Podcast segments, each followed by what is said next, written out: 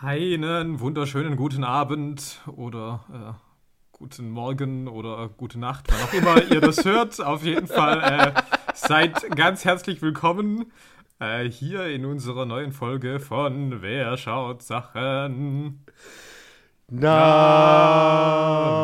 wir. Ja, äh, Wer hat On-Demand-Podcast nicht verstanden gerade? ich bin noch ein, ein Kind des, äh, des, des, Live-Radios und des. Live-Radios. SWR 3. ähm, jeder weiß, äh, ich bin ein Mann der alten Schule. Mm, yes. Äh, dieses Internet ist auch für mich immer noch Neuland. Aber gut, nichtsdestotrotz hält es mich ja nicht davon ab, irgendwie meinen Murks hier reinzustellen. Also ich nehme meine Sachen hier auf Vinyl auf. Also das wird direkt auf so eine Platte gekratzt. Ja, okay, das wäre halt schon machst. wieder mega High Class. Ja, super. Ja. Ja, für alle da draußen, die uns noch nicht kennen, also hier ist erstmal, äh, ähm, äh, also wir sind WWS. Nee, WSS. Scheiße.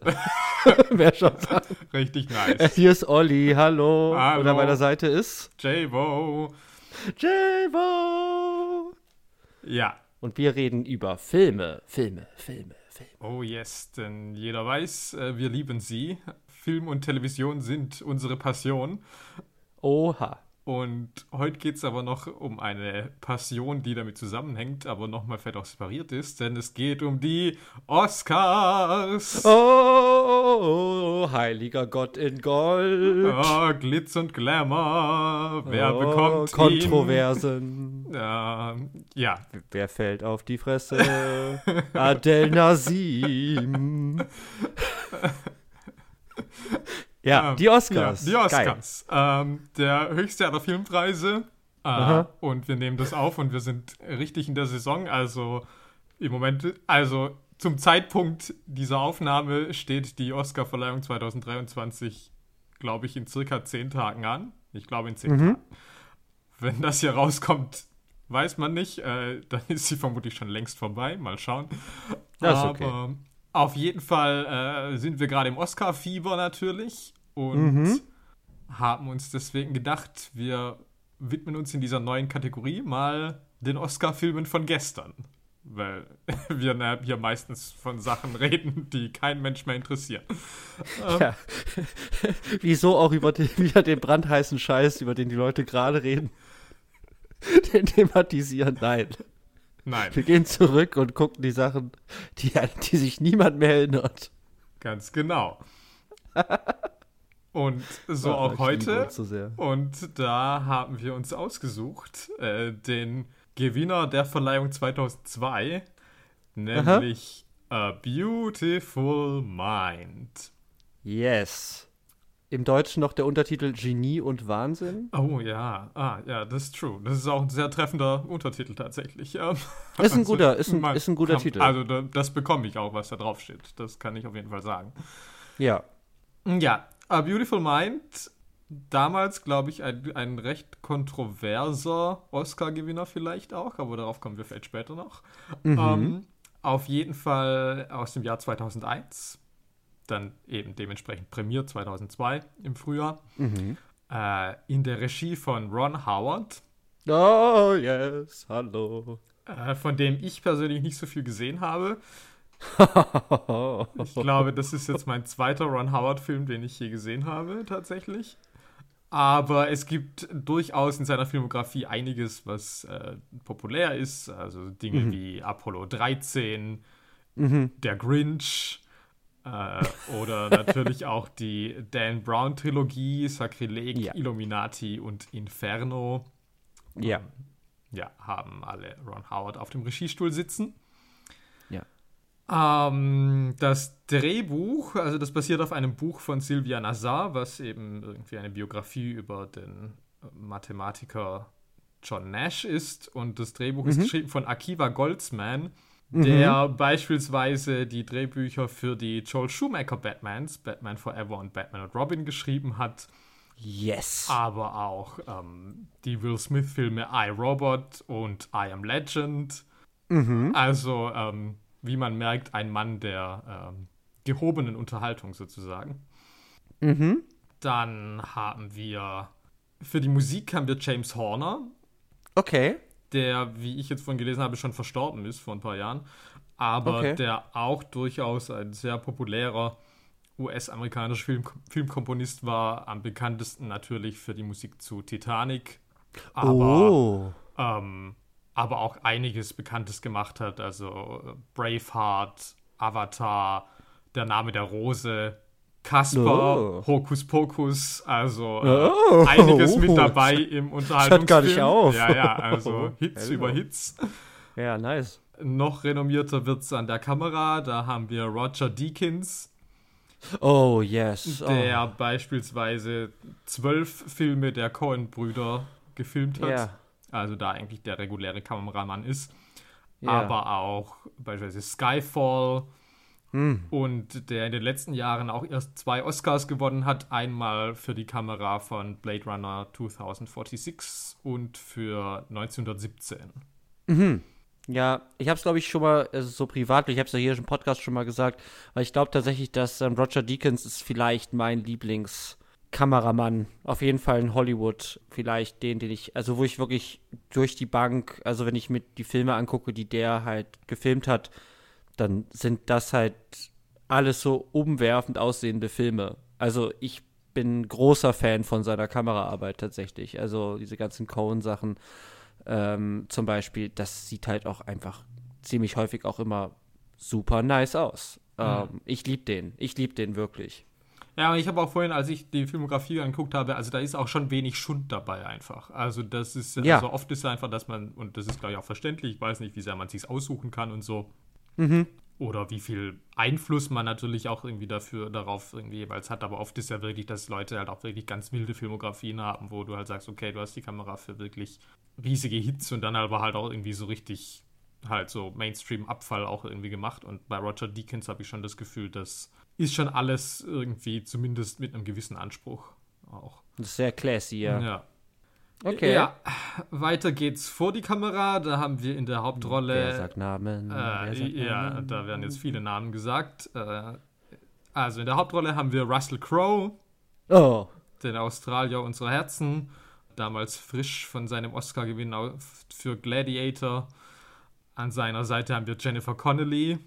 Jahre später werden die beiden nochmal ein Paar spielen, nämlich äh, Noah und seine Ehefrau in Oh, Noah true. von Darren Aronofsky. boah, was für ein Abfall, aber true. Dann haben wir Ed Harris, von dem ich Oh. persönlich immer behaupte, dass er aussieht wie Ron Howard.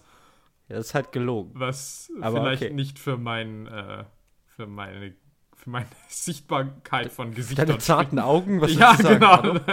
Aber gut, äh, ich behaupte das und ich werde in mein Grab gehen und das weiter behaupten. Okay. Äh, wir haben Paul Bettany, der Yes. äh, da am Set Jennifer Connelly auch äh, kennengelernt hat und die sind bis heute verheiratet, meines Wissens. Uh, True Love. ja. Okay.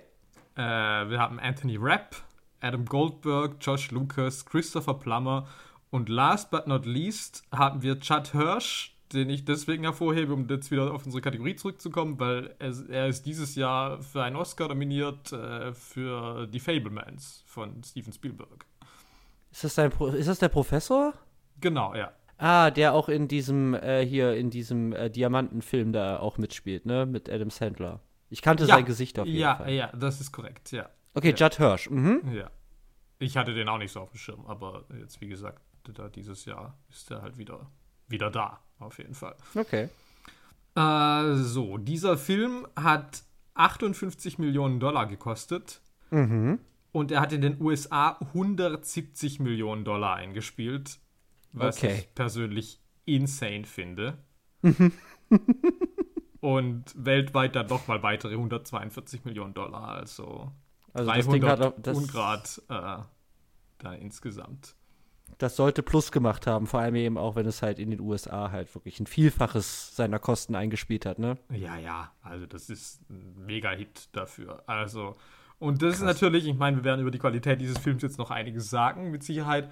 Aber das ist natürlich schon für mich wieder so ein Punkt, wo ich natürlich sage, okay, dafür sind die Oscars halt schon einfach ein gutes Ding auch. Also, ich meine, die Oscars sind jetzt auch irgendwie kontrovers und also sie verlieren ja auch irgendwie ein bisschen an Relevanz irgendwie in unserer heutigen Zeit. Und ja, gab ja irgendwie auch viele Kontroversen, Oscars so white und etc. irgendwie in den letzten Jahren. Ja. Und generell kann man ja auch über irgendwie so den Sinn und Unsinn von Filmpreisen, also wie sinnvoll ist es irgendwie, Kunst in so einen ja. Wettbewerb zu verwandeln. Das kann man ja alles debattieren, aber natürlich muss man auch sagen, okay, also ein Film wie A Beautiful Mind hätte auf jeden Fall halt ohne so Preise halt auch niemals 170 Millionen Dollar eingespielt. Also, mhm. weil auf dem Papier ist es jetzt nichts, wo man sagt, okay, da haben die Leute darauf gewartet. Und, mhm. Und das ist ja aber wiederum halt auch was, wo ich sage, okay, wenn das dafür sorgt, dass Leute halt eben auch irgendwie Sachen anschauen, die vielleicht außerhalb ihres, ihres Interessengebiets normalerweise wären, dann ist es ja eigentlich mhm. auch irgendwie. Ja, ich meine, die Oscars oder zumindest auch dieses, dieses äh, Gütesiegel, so bester Film des Jahres. Ich, wenn ich ja überlege, als ich so, also ich war so zwölf, ne, als, als das hier seinen Preis gewonnen hat, elf, zwölf. Ja. Und auch so die Jahre danach, dass das schon so eine, vielleicht so pseudo-religiöse Wirkung auch irgendwie hat. Also es ist wirklich so ein Gütesiegel, was, wo man gar nicht weiß, was das eigentlich bedeutet, aber man, man weiß auch nicht, wie dieser Preis zustande kommt, also zumindest damals, also so ich als Jugendlicher. Aber mhm. es ist so mythos überladen, und dann hat es immer noch diese Symbole auf der DVD, DVD-Cover und so, ja. also, ja, also, ja. ist auch mit so einer speziellen Optik immer verbunden, was dem irgendwie, zumindest damals, äh, Filmen, selbst die ich nicht gesehen hatte, so ein Special Anstrich einfach verliehen hat. Und das ist schon eine Macht, die die Oscars ähm, zumindest für mich im jungen Alter, deswegen kann ich das so auf einer gesamtgeschichtlichen Ebene, der Entwicklung der Oscars so bis heute, kann ich das nicht so nachvollziehen. Aber es hat jetzt natürlich schon abgenommen, weil man dann immer mehr versteht, so ein bisschen, wo kommen diese Regeln des Gewinnens, sagen wir mal, auch irgendwie her und eben auch diese ganzen identitätspolitischen Debatten ähm, um die Oscars, ja, äh, machen diese Veranstaltungen ja auch immer fragwürdiger, also auch so für mich in meinem ähm, Erwachsenwerden so und in meinem, in meinem Altern. Äh, aber damals ja. war das halt voll das heilige Gütesiegel. Ja. Ja, klar. Ja. Also es ist schwierig. Es hat natürlich auch generell mit der Zersplitterung unserer Filmkultur, glaube ich, auch zu tun, dass es irgendwie an Relevanz verliert. Also es einfach, ja, mit den ganzen Streaming-Diensten und allem, also ohne das jetzt schlecht reden zu wollen, aber es hat auf jeden Fall halt Sachen anders gemacht. Ja, also ja, ich meine auch so Social Media und so hätte, hätte natürlich auch durch so Veränderungen öffentlicher Diskurse, ähm, irgendwie Shitstorms und so weiter, ähm, natürlich auch nochmal vielleicht andere Wunden aufgerissen, die aufgerissen werden sollten, so, äh, aber das wäre vielleicht auch so um 2000 rum halt vielleicht auch irgendwie mit so einer Medienlandschaft oder auch so, so einer technischen Kommunikationsmöglichkeit, die man damals irgendwie hatte, vielleicht auch nicht so drin gewesen wie heute. Ja, so klar. Im, im öffentlichen Diskurs. Ja, ja. ja. Naja, wie dem auch sei, auf jeden Fall äh, müssen wir jetzt natürlich nochmal hier kurz auf, äh, darauf eingehen, was er denn gewonnen hat. Also er war achtmal mhm. nominiert, dieser Film. Äh, Nominierungen, die er nicht gewonnen hatte, waren äh, Russell Crowe als bester Hauptdarsteller, äh, oh. Schnitt, Musik und äh, das Make-up. Äh, aber dafür hat er vier Oscars auch gewonnen äh, und die waren auch alle in recht wichtigen Kategorien. Also wir haben Jennifer Connelly als die beste Nebendarstellerin, das mhm. beste adaptierte Drehbuch, die beste Regie und den Hauptpreis, den besten Film. Okay. Also. Gegen, ja. ist, ist, ist, ist das die Kontroverse? Russell Crowe verliert gegen Denzel in dem Jahr oder gegen wen verliert Russell da? Also Russell verliert gegen Denzel, ja. Aber ich glaube, das Dann ist jetzt nicht so kontrovers. Ich glaube, das ist. Also. Also, wer hätte, wer hätte das sonst gewinnen sollen? Naja, schon Russell, aber ich meine, Russell hatte das Jahr davor gewonnen und natürlich muss man ja sagen, dass Halle Berry und Denzel da beide gewonnen haben. Aha. Das sah für die Oscars ja erstmal nicht so schlecht aus in diesem Jahr. Ich meine, Halle Berry ist mhm. bis heute die einzige schwarze Frau, die äh, den Oscar für die beste Hauptdarstellerin hat, immer noch. Also, ja, ähm, das, insane. Ja, ja, das ist in der Tat insane. Und insofern, glaube ich, war das jetzt schon okay, dass, dass Russell das nicht bekommen hat, vor allem da er ja, wie gesagt, im Jahr davor auch schon den gewonnen hatte. Hm. Nee, also ich glaube, es ist mehr kontrovers, dass Leute halt einfach sagen, dass das hier vielleicht jetzt einfach nicht so ein guter Film ist. Und ah. man natürlich sagen muss, also ich meine, die Konkurrenten in bester Film sind halt In the Bedroom von Todd Field, der jetzt mit Tar ja wieder zurück ist, was ich diese Woche gesehen Aha. habe, was äh, auf jeden Fall stark ist. Gosford Park von Robert Altman, Moulin Rouge und halt Herr der Ringe, die Gefährten. Und ich würde halt sagen, das sind halt vielleicht recht classy Filme. Aber gut, ähm, Ja, okay. Ja, darüber werden wir jetzt dann noch reden. Ja, ähm, genau. Wer sagt Namen, hat jetzt schon eine ganze Menge Zeit eingenommen, aber es ist, glaube ich, auch, wir werden auch dann, glaube ich, äh, dann auch noch ein bisschen drauf zurückkommen, weil natürlich auch Namen bei den Oscars auch eine wichtige Rolle spielen. definitiv. Aber Und ich würde das stimmt. Zep- ja? Hm, Ja. Ich wollte sagen, ich reiß das Zepter jetzt an mich. Ja, tu das doch. Okay. Es ist Zeit jetzt endlich für die 90-Sekunden-Challenge. Uh, Ihr kriegt eine, yay, danke. Ihr kriegt eine ganz kurze Inhaltszusammenfassung von mir und dann müssen wir direkt starten und dann gibt's heiße Oscar-News und wir erklären euch auch noch mal, was eigentlich der Sinn dieser Kategorie heute ist und was wir uns davon irgendwie versprechen. Aber erstmal, für alle, die den Film nicht gesehen haben oder das Ganze schon ein bisschen länger her ist, gibt es jetzt eine kurze Zusammenfassung und das Ziel ist, in 90 Sekunden oder weniger das Ganze zu beenden. Hast du eine Stoppuhr? ja klar. Oh, geil. Dann zähl mich ein. 3, 2, 1, fast zusammen. A Beautiful Mind erzählt die Geschichte von John Nash. Ein eingebildeter, sozial inkompetenter und inkompatibler, aber auch begnadeter Mathematiker im äh, Amerika der Nachkriegszeit. Nach einer Revolutionierung von Adam Smiths Wirtschaftstheorie erhält er eine Stelle an der Wheeler Militäruniversität. Gelegentlich wird er hierbei vom Pentagon fürs Codeknacken angefordert und begegnet dabei dem Agenten Parcher. Der beauftragt ihn mit einer geheimen Mission im Kampf gegen den Kommunismus. Es folgen Dechiffrierungen, Schusswechsel, Verfolgungsjagden, eine Hochzeit und ein Kind mit einer seiner Studi Studentinnen. Nach einem Vortrag wird Nash wegen Schizophrenie in eine Nervenheilanstalt eingewiesen. Es stellt sich raus, dass sich Nash die Geheimmission unter Parcher nur eingebildet hat und er kämpft nun mit der Hilfe seiner Frau um einen äh, Umgang mit seiner Krankheit. Am Ende hat Nash gelernt, mit seinen Halluzinationen zu leben und er gewinnt den Nobelpreis für Wirtschaft. Punkt. Nice. Äh, 78 Sekunden. Ja, das ist doch stabil. Ja, mega stabil. Ich dachte, das wird heute schwierig, aber eigentlich äh, elegant gelöst. Ja, ich hoffe, ne? Also äh, sind halt so ein paar Kleinigkeiten äh, natürlich weggelassen. Wie zum Beispiel, dass Paul Bettany existiert. Ja, gut, okay, aber das. Aber ja, also äh, er ist ein genialer Mathematiker und ähm, also so wird mir das erzählt, der am Anfang eben auch, auch struggelt, aber dann eben seine große Idee hat mit dieser Adam Smith-Dekonstruktion irgendwie. Mhm.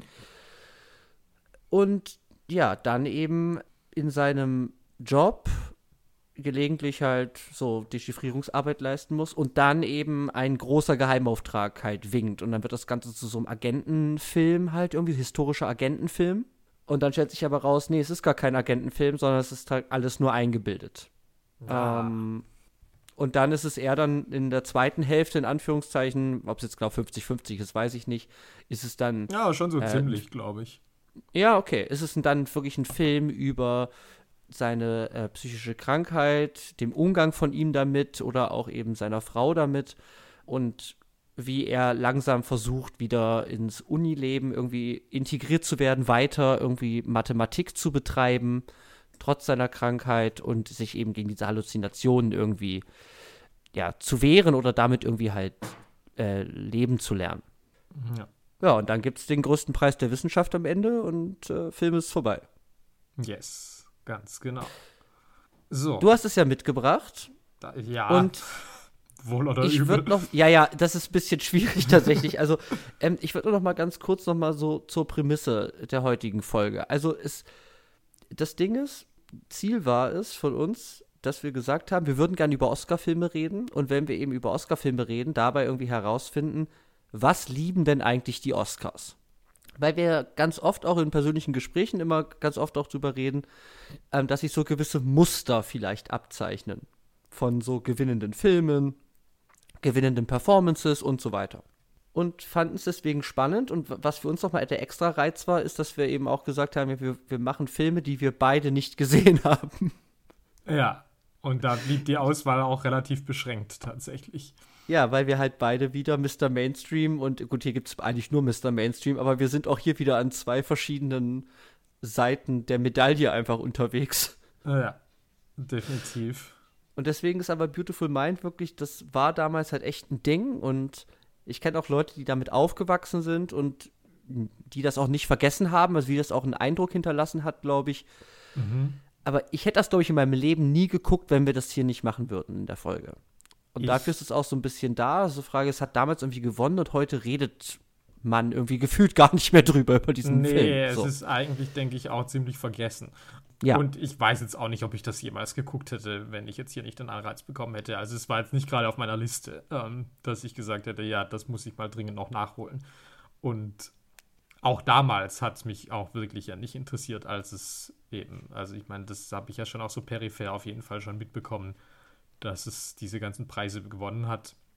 Mhm. Aber da gab es irgendwie nichts daran, was mich irgendwie angesprochen hätte.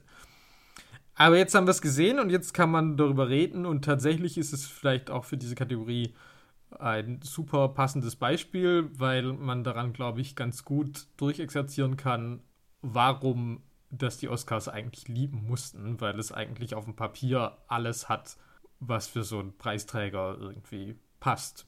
Meiner Meinung nach zumindest. Ja, gut, genau. Und darüber müssen wir jetzt halt reden. ja.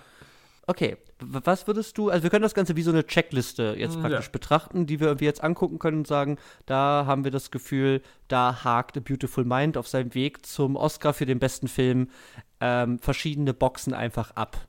Mit welchem Haken fangen wir an? Naja, vielleicht einfach nur um das, das ist vielleicht der simpelste Haken, ist einfach, dass ich mal sagen würde, naja, es hat ein gewisses Renommee einfach auch irgendwie schon mal mitgebracht vor und hinter der Kamera. Einfach was wir bei Wer sagt Namen jetzt irgendwie schon dargelegt haben. Ich meine, okay, Ron Howard ist jetzt vielleicht nicht der mega Oscar-Regisseur, mhm. aber zumindest, wie gesagt, also irgendwie, du hast äh, High-Class-Leute irgendwie da an der Kamera, bei der Musik. Du hast mhm. Russell Crowe direkt nach seinem Oscar-Gewinn. Du ja. hast irgendwie Charakterdarsteller, die irgendwie oft auch in, also die Namen haben, wie irgendwie Christopher Plummer, Ed Harris. Dann hast du Jennifer Connelly, keine Ahnung, da weiß ich nicht so, was ihr Standing war, aber ich meine, mhm. die ist zumindest jung und schön, was halt nie schadet. Und sie hat ja dann doch auch irgendwie so ein bisschen auch diese Vergangenheit, so von wegen, sie war schon als irgendwie Teenager-Schauspielerin, hat schon in den 80ern angefangen, irgendwie, es war immer in Amerika Labyrinth. Ah. Und Stimmt. Und schafft auf jeden Fall irgendwie auch diesen Sprung, dass du sagst, okay, ähm, sie ist jetzt wirklich erwachsen, aber sie ist immer noch da, ähm, was ja irgendwie jetzt auch nicht mhm. der, der Standard ist unbedingt, wenn du jetzt irgendwie Teenie-Star bist sozusagen. Also Star, keine Ahnung, ist fett, also aber zumindest Teenie-Schauspielerin. Ja. Und ja, also so, dass ich sagen würde, okay, da das hat alles schon mal irgendwie so einen Klang. Ja, auch Ron Howard wie gesagt, vielleicht jetzt nicht so prestigeträchtig, aber natürlich auch jemand, der irgendwie in Hollywood natürlich viel gemacht hat, irgendwie äh, mit vielen Leuten schon gearbeitet hat. Mhm. Auch das, also der einfach auch schon eine lange Karriere hat, der irgendwie seine 80ern Filme dreht, also dementsprechend auch so ein bisschen vielleicht seine Sporen sich schon verdient hat, einfach auch durch eine Art von Beständigkeit. Ähm, mhm. Ja, so, das hätte ich mal als Punkt 1. Mhm, ja, ich glaube, das ist ein ganz wichtiger Punkt. Das ist erstmal so, äh, also es gibt natürlich auch immer, äh, immer mal wieder so Cinderella-Stories, habe ich das Gefühl. So Filme, die aus dem Nichts kommen. Mhm, ähm, klar. Ja. Also ich weiß nicht, so Parasite oder so wäre vielleicht was. Also ich meine, Bong Joon-ho ist vielleicht in, in Hollywood mit gewissen Filmen auch schon angekommen gewesen. Aber ich hatte das Gefühl, dass Parasite dann auch noch ein in, in, in Korea gedrehter, mit koreanischen äh, SchauspielerInnen gedrehter Film nochmal eine andere Nummer war. Ja, so. klar, ja. Ähm, also, dass das einfach ein riesen Überraschungshit dann bei den Oscars auch einfach war. Ja, ich meine, in den letzten Jahren hat sich da ja auch wirklich viel getan. Ich meine, die haben ja auch wirklich mhm. da irgendwie geschaut, dass sie irgendwie irgendwie ihre, ihre, ihre Members auch irgendwie mehr diversifizieren, verjüngen etc. Ich meine, auch mhm. Moonlight oder so, also ist ja, ja. Ist irgendwie so das Paradebeispiel gewesen, wo du sagst, okay, 20 Jahre vorher wäre das jetzt irgendwie unwahrscheinlich gewesen. Also, und hier sind wir halt wirklich noch irgendwie so Anfang der 2000er, wo halt schon irgendwie die meisten, wenn nicht alle bester Filmgewinner schon irgendwie halt auch ein gewisses Hollywood-Renommee mitbringen, würde ich jetzt mal behaupten. Mhm. Ja, also neben so einzelnen Cinderella-Stories ähm, ist natürlich schon wichtig, dass du ein gewisses Standing, um überhaupt irgendwie, überhaupt bedacht zu werden. So, Leute müssen deinen Namen irgendwie halt auch kennen. Du brauchst vielleicht auch Kontakte, du musst ja auch Geld in die Hand nehmen und so, ja, für Werbekampagnen und so weiter. Es ist, glaube ich, auch einfach gut, wenn du da so Flaggschiff-Namen auch einfach hast, ähm, die schon ein gewisses Standing mitbringen. Und ich meine, klar, ähm, mit Russell Crowe in der Hauptrolle, ähm, nach dem großen Gladiator ähm, äh, äh, ich glaube, Gladiator hat ja auch hart abgeräumt in dem Jahr, ne? Hat also auf jeden Fall auch davor. bester Film auf jeden Fall gewonnen und bestimmt noch ein ja, paar Sachen so, dazu. ne? Also das ja, ist halt ja. ein Mega-Bass, den du dann mitbringst, ja, so. Also ähm, das ist schon nicht übel. Da war auch Russell Crowe auf jeden Fall auf dem, ich würde sagen, auf dem Höhepunkt seiner Karriere. Ja, äh, er hatte so ja auch davor Zeit, erst ne? auch noch Insider von Michael Mann. Stimmt, genau. Davor noch stimmt, LA Confidential. Also es war schon irgendwie, dass du sagen konntest, okay, Russell Crowe hat da schon wirklich High-Class-Sachen einfach irgendwie rausgehauen, eins nach dem anderen. Ja. Er ist auf jeden Fall in der, in der, in der Hollywood-Szene da, äh, also richtige, richtige Top-5-Liste irgendwie da gewesen, ja. Ja. Ja, okay. Also wir haben ähm, persönliches Renommee der Leute, die beteiligt sind. Okay, check. Ja. Dann hätte ich als zweiten Punkt, und das ist jetzt natürlich schon wieder so ein bisschen wertend, aber vielleicht auch nicht, dass ich sagen würde, es hat einen Inszenierungsstil, der so ein bisschen unaufgeregt, aber handwerklich solide und halt auch irgendwie, also es geht praktisch von dem Renommee dann gleich irgendwie weiter, dass ich sage so, das sieht ne, ich sage jetzt nicht edel, aber das sieht halt irgendwie straight aus. Ja? Also das ist auch mhm. straight mhm. erzählt. Also dass ich jetzt sage, okay, das versucht jetzt nicht irgendwie was krasses mit irgendwie einer krassen Regiehandschrift, wo du jetzt sagst, okay, äh, mhm. richtig künstlerisch irgendwie abgedriftet oder was weiß ich, sondern es ist wirklich so. Ja. Es sieht aus, wie es aussehen muss, wie ein Film auszusehen hat, der halt irgendwie für einige Millionen Dollar in Hollywood produziert ist. Mhm. Das ist also so. Es hat einen technisch sauberen Realismus erstmal, so eine Art von Haupt, ja, weiß ich nicht, Hauptakzent einfach so, das sage, das dominiert diesen Film einfach sehr, sehr stark, ja, und das ja. ist technisch, atmosphärisch, sauber abge also sauber durchgezogen. Musik äh, finde ich hier auch sehr classy tatsächlich in dem Film. Also die ist, da, ob man das mag oder nicht, ist die andere Frage. Aber die erfüllt, glaube ich, ihren Zweck technisch gesehen sehr, sehr gut. So. Ja, ja.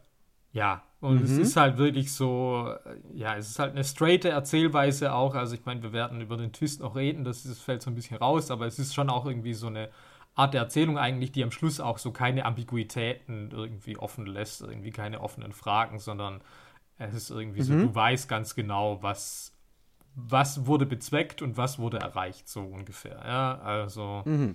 also auch von der, von der Regie würde ich jetzt mal behaupten. Mhm. So, und dem gegenüber würde ich halt ein gewisses Argument noch, also eigentlich nicht gegenüberstellen, sondern das Ganze doch erweitern, weil ich halt sagen würde, dass, obwohl das ja straight inszeniert ist, eben auf Narration, Fiktion und Figuren hin orientiert, das steht hier ganz klar im Vordergrund, mhm. gibt es aber so einzelne Momente, würde ich sagen, wo sich so eine Art von Regieeingriff irgendwie ganz klar aufdrängt. Und das ist für mich besonders in diesen Momenten mit diesen optischen Erleuchtungen, nenne ich es jetzt mal. Ja. Ich weiß nicht, würdest du da widersprechen? Also, äh. Ähm, also, natürlich, also ich kann nicht widersprechen, weil natürlich es ist, äh, es sind Momente, in denen die Regie natürlich irgendwas macht, was über das reine Abfilmen von von einfach, äh, wie sagt man, naturalistischen Handlungen jetzt irgendwie hinausgeht, mhm. ja. Mhm. Andererseits ist es natürlich auch eine Bebilderung, wo ich natürlich auch sage, na gut, irgendwie äh, sagst du irgendwie, du hast irgendwie ein Zahlengenie und jetzt irgendwie lässt du Zahlen irgendwie aufleuchten. Ja. Ist halt jetzt auch nicht, wo ich sage so, wow, it's genius. Nee. Also, ähm, nee. Also, wo ich schon sage, es ist halt auf so einem Level, wo ich sage, okay, ähm, klar, es ist ein Regieeingriff, aber es ist auch wirklich einer, der halt wirklich jeder versteht. Also da sitzt niemand drin und sagt so, boah, fuck, ja. okay, da hat mich der Film völlig verloren, da wusste ich gar nicht ja. mehr, was abgeht. Nee, es ist halt wirklich, wo ich sage, okay, du hast irgendwie versucht, da irgendwie ein Bild dafür zu finden und hast dann halt das gefunden. Und es ist aber halt auch irgendwie ein, ein sehr einfaches Bild dafür. Ja, das würde ich, das würde ich auf jeden Fall sagen. Und ich meine, ich kenne mich den, mit den Oscars nicht so gut aus wie du wir haben es heute im Vorgespräch noch schon gehabt und ich fände das so, also erstmal eine spannende Hypothese, die man erstmal unterstellen kann, dass dieser Film halt wirklich einfach sehr straight seine Geschichte erzählt, aber dann sich vielleicht schon Mühe gibt. Und ich finde diese Mittel auch super simpel. Also ja, die, die schreien mir halt ins Gesicht. Du sagst halt, ja klar, äh, wer sieht die Welt in geometrischen Formen und baut aus irgendwie Sonnenstrahlen und so, so Muster auf einer Krawatte zusammen und sagt, ja, hier Krawatte. ja, Klar, das ist jetzt nicht das Innovativste, was ich je gesehen habe. Aber in so, einer, in so einer Logik von einem Filmpreis, würde ich jetzt mal unterstellen, ist es vielleicht schon noch einfach so ein Argument, dass man sagen kann, dieser Film ist aber, also er versucht auch immer noch sein Filmsein zu erhalten und nicht nur in einer Narration, die eben oft mit so Literatur äh, in Verbindung gebracht wird. Sagen könnte, ja, das Optische ist eigentlich, sagen wir mal, sekundär, sondern es geht Hauptsache die Story. Mhm ist es vielleicht ein Argument, was dieser Film einem in die Hand geben kann, dass man sagen kann, ja, aber er gibt sich schon noch Mühe, diese sehr narrationslastige Darstellung um spezifisch filmische Mittel zu erweitern. Ja, das ist und ich, ja so. Mhm.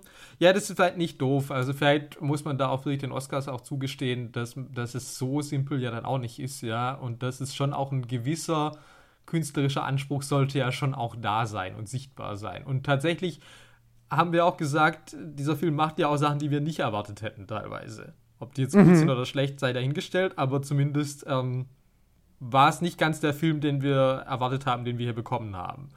Also, ja, ja da ist schon was dran, auf jeden Fall. Okay, das heißt, wir haben erstmal straighte Erzählweise und vielleicht noch dazu ein gewisses ja, aber ähm, ich versuche immer noch, den Film als Medium an sich zu befragen oder zumindest auszunutzen und pack noch so eine kleine, ja, ähm, ich bin noch ein Filmregisseur. Hallo, ich bin Ron Howard. äh, äh, hier. Das packe ich noch mit drauf. Ja, ja, nee, das stimmt, ja. Okay, das ist Box 2. Check. Ja.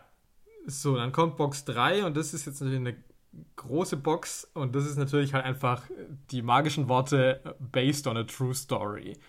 Oh, ähm, also alle lieben es. Es hilft natürlich immer, wenn du sagst, du hast irgendwie einen Background, der auf realen Tatsachen basiert.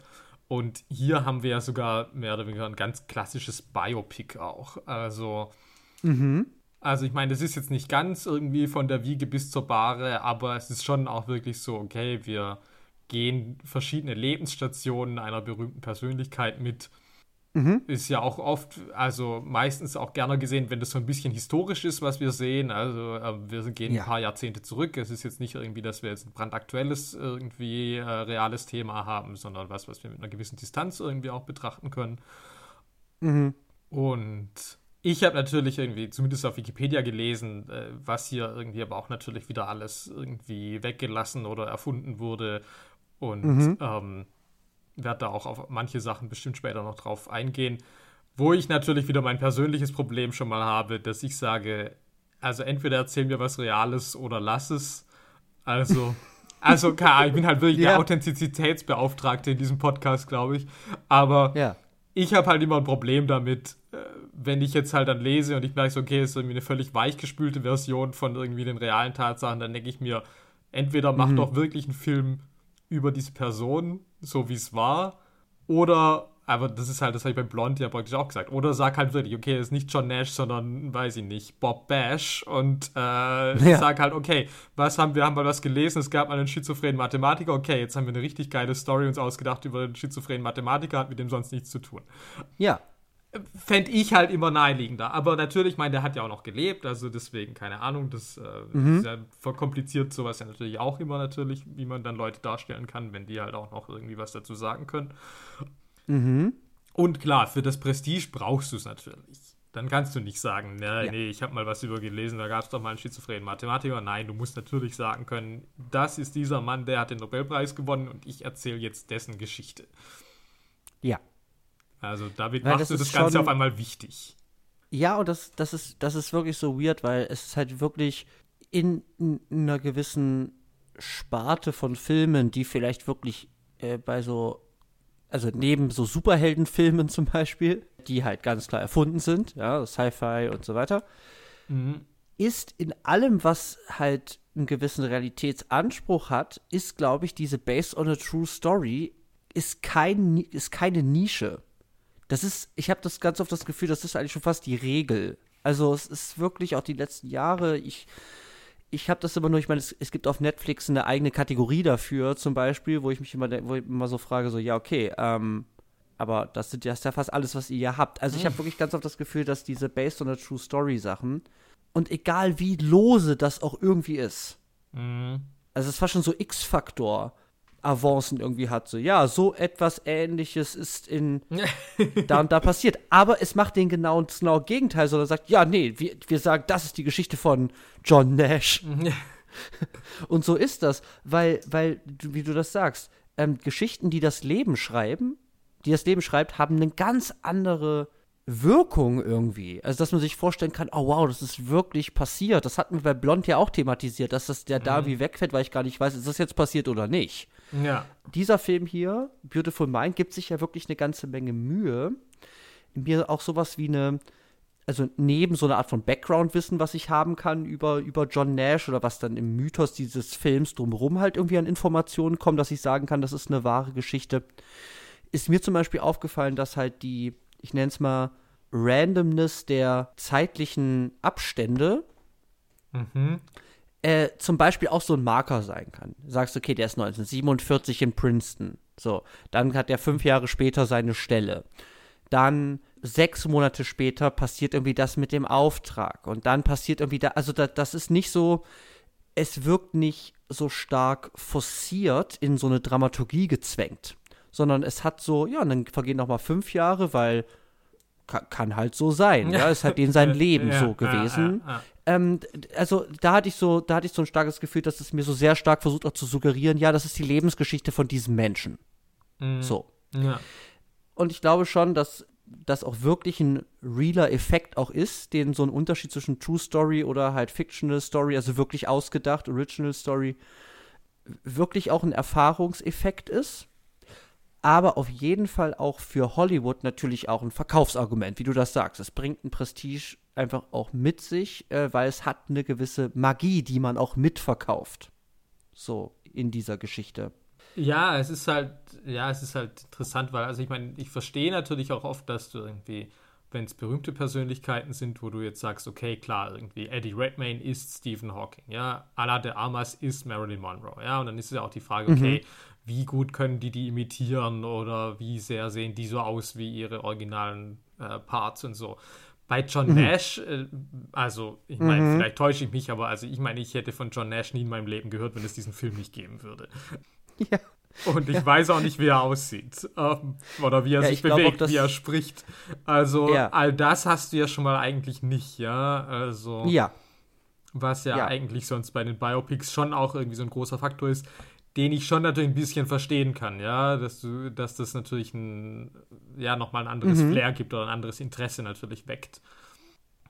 Ja, es ist halt schon interesting, ne? Weil wir haben ja jetzt wirklich auch die letzten Jahre, ich meine, äh, man, man musste mal auf die Oscars gucken, ja. Also hier Bohemian Rhapsody, Darkest Hour, äh, Iron Lady, äh, ich ja, denke klar, so durch die gar so durch. Ja, ja, ja. Es ist ja besonders so bei Performances natürlich auch immer gern gesehen, ja. Also historische Persönlichkeiten zu spielen, ist halt auch einfach ein starkes Argument für einen Oscar. ja. Und das hast du hier natürlich nicht, ja, aber es hat natürlich eine, einen, einen anderen äh, Wert, den du hier anzapfen kannst, und das ist halt diese, ah wow, ich wusste gar nicht, dass sowas passiert. Von diesen, Mhm. es ist ja fast schon, es ist so ein bisschen wie so eine, äh, wie so eine äh, privilegierte Underdog-Story hier, so. Und, und das ist ähm, dann in der Verbindung dann damit zu sagen, ja, das ist auch noch wirklich passiert. Das ist ja auch, ah, die, eben, was ich vorhin gesagt habe, Geschichten, die das Leben schreibt. Ja. Kannst du dir gar nicht ausdenken, dass sowas geht, ne? Das kriegt wirklich einen anderen Flair. Ich sage, ja gut, da hat sich jemand eine spannende Geschichte ausgedacht. Ist vielleicht immer noch spannend, aber es, dem fehlt dann so eine gewisse Magie, glaube ja. ich, auf die das hier setzt. Nee, da, da, mhm. da, stimmt, da hast du natürlich recht, weil ich habe tatsächlich auch als nächsten Punkt aufgeschrieben gehabt, dass es natürlich auch eine Story ist, die irgendwie inspirierend ist, ja, und, ähm, mhm. und das ja auch eine Story ist, wo Triumph über Widrigkeiten beschrieben wird, über die Kraft der ja. Liebe, also äh, große Gefühle, es muss ans Herz gehen. Ich meine, auch das sind ja alles immer äh, Themen, die natürlich äh, für die Oscars ja wiederum wichtig sind, ja. Also mhm. du willst jetzt keinen Film, der, der jetzt irgendwie kalt oder distanziert ist, sondern du im Idealfall kommen die Leute ja heulend irgendwie aus dem Kino raus, ja. Gibt es ja, jetzt klar. genug Beispiele dafür. Ähm, und klar, dass natürlich auch dieses Ganze von wegen so, oh wow, das ist echt passiert, ist natürlich dann für sowas vielleicht schon auch teilweise essentiell. Mhm. Ja, ja, ich, ich glaube, ich, ich, ich, ich glaube schon auch. Also es, ich, ich, ich glaube, es ist kein Muss-Faktor, um eben solche inspirierenden Geschichten zu erzählen, aber es ist ein, es ist ein Extra-Faktor, der, glaube ich, schon noch was draufpacken kann, wenn du es richtig anzapfst. Mm. Aber wenn du es jetzt schon angesprochen hast, also, ähm, äh, okay, dann haben wir das, dann haben wir das gecheckt. Also ein Biopic kennt man ja. nicht die Person, aber ist eine Real-Life-Story. Wer liebt nicht die Real-Life-Stories? Ja. So, die halt Magic sind, dann trotzdem, weil holy shit, dieser Film, also ma äh, genialer Mathematiker, hat eine schwere psychische Krankheit, unter dem sein Privatleben er selbst äh, leidet. Ähm, da ist ähm, wirklich private Krisen, Scham, berufliche, beruflicher Abstieg, Medikamente, die ihn dann irgendwie einschränken, sowohl beruflich als auch sexuell, privat. Und dann bekämpfst du das aber mit Hilfe deiner Familie. Ja, so, das mhm. ist doch, das ist doch das, das ist doch das, was man, was man irgendwie sehen will und das zapfen die ja auch an. Und das, da ist natürlich auch mit inspirierend ja auch wirklich sowas drin von, ich weiß nicht, wie viele gefühlskalte Oscar-Gewinner-Filme es gibt. Ja, weil sind auf jeden Fall deutlich in der Unterzahl, das kann ich dir sagen. Würde ich mal vermuten, ne? Ja. Weil Emotionsmelkung, nenne ich es jetzt mal, ist was, was dieser Film natürlich sehr, sehr stark auch einfach betreibt. Und ich würde es noch mal ganz kurz aufdröseln. Also du hast ja gesagt, ne? also wir haben auf jeden Fall ein Happy End am Ende. Du kämpfst gegen etwas, was, was so hart erscheint. Der, der kriegt da Elektroschocktherapien über Monate, fünf Tage die Woche. Das ist ja ein hartes Schicksal. So ja. einfach. Und er und seine Frau und dann auch sein, sein Sohn, der dann auch, äh, also den sehen wir selten, aber der hängt ja natürlich auch mit drin, aber das erzählt der Film gar nicht so sehr. Nee, gar nicht. Ähm, siehst du beim Struggeln dann zu und dann am Ende, trotz seines Struggles, ist er angesehen an der Universität. Also er mhm. lehrt, die Leute respektieren ihn, er kriegt seine Ehrerbietung, die ja schon am Anfang, als er noch Student war in Princeton, da angeteased wird mit diesen äh, Kugelschreibern, die dann auf den Tisch gelegt werden. Ja. Und dann kriegt er das ja auch. Und er kriegt halt die höchste äh, Auszeichnung, die man in der Wissenschaft in äh, gewissen Bereichen oder eben auch in der Kunst und so weiter erhalten kann, der prestigeträchtigste Preis, den Nobelpreis. Und er dankt dann auch noch seiner Frau und so. Und es ist halt, es ist nicht nur er gewinnt das, weil er so klug ist, sondern äh, er, er, er und seine Frau zusammen haben das praktisch geschafft und sein Leben wäre, hätte so nicht sonst nicht so geklappt. So, ne? Und das ist, ja. natürlich ein mega Happy End am Ende und der ganze Struggle wurde bekämpft und am Ende geht man als Sieger da hervor. Ja. Ähm, das ist ja so eine klassische Happy End Story, die ich halt immer recht langweilig finde, aber die ja. trotzdem auch effektiv ist, ne? Also, ich glaube, das hat schon auch einen Grund, warum das auch so äh, hochfrequentiert ist, habe ich das Gefühl. Ja, definitiv. Ja, ich meine, ja, ich finde es im Prinzip schon schwierig. Ich finde es vor allem hier halt auch schwierig, weil irgendwie teilweise die Sachen halt dann wirklich sehr unmotiviert einfach ums Eck kommen, aber vielleicht ist es einfach real life. Uh, mhm. Ich weiß es nicht. Oder die Zeitsprünge dann einfach auch irgendwann halt einfach so groß. Also äh, mhm. äh, ja. fehlt mir dann irgendwie so ein bisschen auch die Kontinuität dann irgendwann, äh, weil das dann wirklich irgendwie so durch die Jahrzehnte springt. Aber gut. Ähm, ja, also innerhalb von einer halben Stunde sind wir irgendwie halt aus den, aus den 60ern über 70er, 80er, den 90ern, glaube ich, kriegt er seinen Nobelpreis, ne? Ja, 92 ja, oder so. Ja, ja. Und das geht dann alles sehr, sehr fix. Tatsächlich, ja. Ja. Mhm. Ja, ein anderer Punkt, den ich hatte, der hat mit den Oscars gar nicht so viel zu tun, aber ich oh. weiß sonst nicht, wann wir darüber sprechen können, weil es die Mathematik Oh. Und dann ja. möchte ich jetzt nicht sagen, ja, die Oscars lieben die Mathematik, sondern, aber ich würde sagen, es ist auch so, okay, Mathematik ist ein komplexes Thema, ja, also vor allem die höhere Mathematik, um die es ja hier geht. Ähm, ja, das versteht halt, sorry, das versteht halt niemand. Also ja, das kannst du mir nicht erzählen. Ja. Für mich ist das Magie, Hexenwerk. Und es ist auch filmisch jetzt kein sonderlich dankbares Thema, die Mathematik. Aha. Und du hast in diesem Film dann auch praktisch, du hast ein komplexes Thema und es wird aber dann sehr simpel irgendwie abgehandelt. Oder halt mhm. einfach auch wenig behandelt. Also, ähm, ich habe ja keine Ahnung davon, aber also, ähm, der Film beschäftigt sich jetzt auch nicht sonderlich damit. Und es ist aber auch wiederum sowas, wo ich sagen würde, okay, du hast einerseits natürlich, wie du sagst, so, okay, wir haben einen Film über ein Genie, ja, aber du musst dich mhm. nicht wirklich damit beschäftigen, was der so genau macht. Und hast aber dieses Topic, das erstmal natürlich auch wieder irgendwie halt High Class ist, ja. Ich meine, da geht es irgendwie um, ja, um schlaue Dinge. Ja, und mit diesen schlauen Dingen, es geht natürlich auch dann um, um, um Elite-Universitäten, ja, die man alle irgendwie auch kennt. Ja. Äh, es, äh, du hast dann so classy Settings, so äh, eben sexy Bibliotheken und äh, das äh, bringt ja auch dann eben auch durch diese Real-Orte, bringt das ja auch wieder so eine, vielleicht so ein Flair auch irgendwie mhm. mit, der in diesen Film irgendwie mit reinwirkt. Ähm, ja. ja. aber äh, es ist auf jeden Fall etwas, was ich sagen kann, ähm, es zapft diese Frage nach so Code knacken oder nach eben Mathematik sehr oberflächlich an, aber es hat halt schon Momente, wo man so ganz, ganz, ganz, ganz kleine Momente, wo man sagen kann, ja, aber hier ein Thema, was du nicht für verfilmbar vielleicht gehalten hast, oder wo man denkt so, ja, was hat das in dem Film zu suchen? Ich erinnere nur, ich meine, hat nicht gewonnen, aber ich meine, Arrival ist halt ein Film über Linguistik, ja. Du hast das, das auch ja nie gesehen, gesehen deswegen kann ich dazu das nichts sagen. Ja. Das ist natürlich auch ein Film über Aliens und so weiter, ja. Mhm. Aber ich meine, äh, dieser Film hat auch Sequenzen, wo er mir erzählt, wie spannend Linguistik sein kann. Und wir haben das ja auch teilweise auch studiert, wir beide. Und ich meine, das kannst du mir halt nicht erzählen.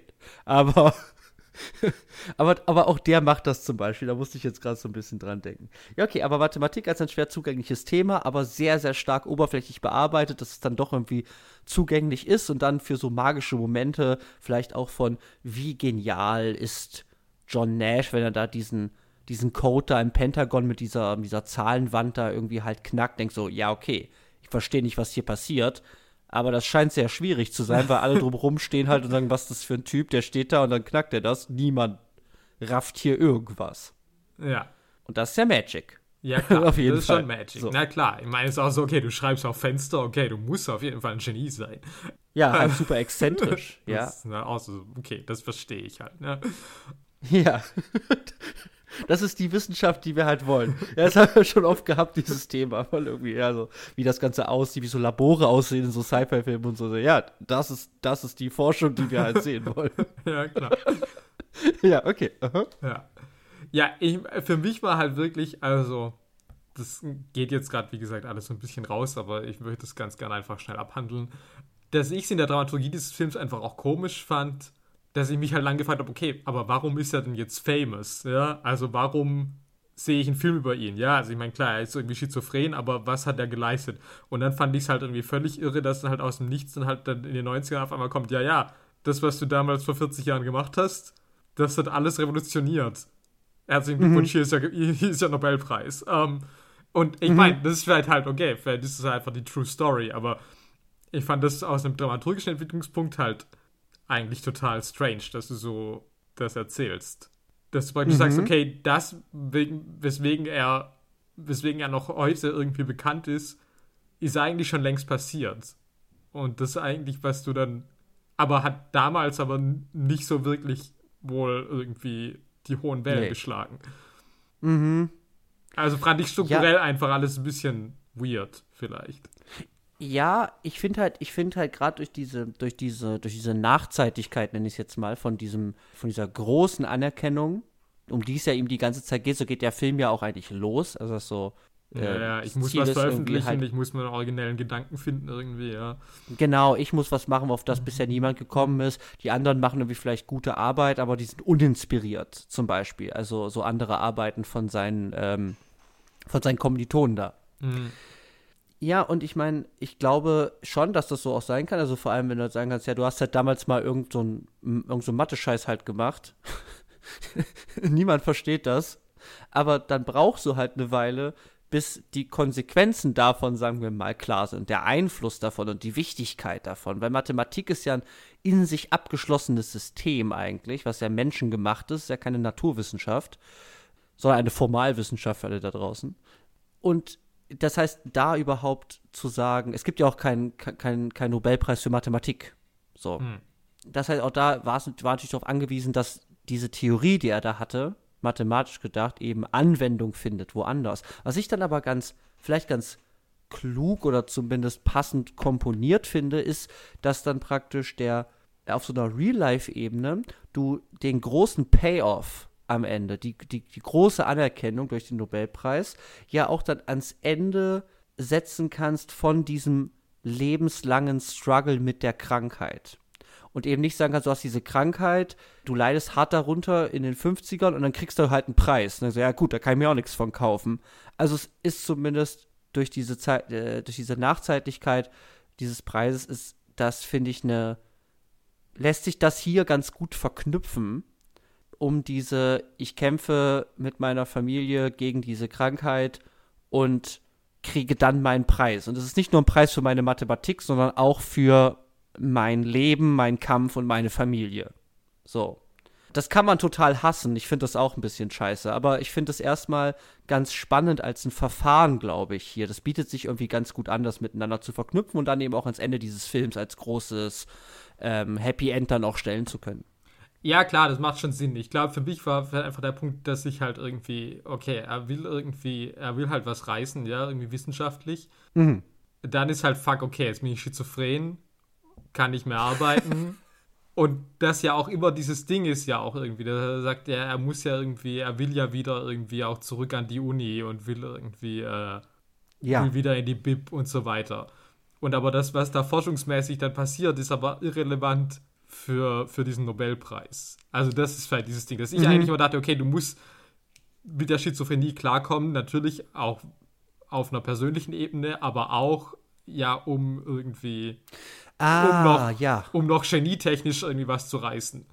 Aber eigentlich ist Stimmt, das, das, ist, das ist genietechnisch ist aber schon gerissen. Das hat nur ja, noch ja, niemand das komplett gemerkt. raus, ja. also mhm. ah, okay, das ja. war vielleicht was, was ich irgendwie so ein bisschen irritierend fand in der Narration, was aber halt, wie gesagt, halt ist halt True Life. Was willst du machen? Ähm, genau, kannst du nichts machen, ja. ja. also nicht sagen so, nee, äh, gib dem das für diese andere Scheiße, die niemand interessiert hat. So, äh, nein, Bro, Biopic, hallo. Ich meine, Leute denken sich auch in Biopics einen Haufen Sachen aus, aber es ja. gibt vielleicht Grenzen. Ja. So. Ähm, okay, ja. Box gecheckt, Mathematik. Ja, so. Äh, das eine stelle ich noch ganz nach hinten, dann nehme ich doch jetzt noch stattdessen dass wir ein bisschen über diese Frauenfigur reden, äh, die Jennifer uh. Connelly da spielt. Weil ja. das ist halt auch so ein bisschen so eine typische Figur, die die Oscars auch lieben. Aha.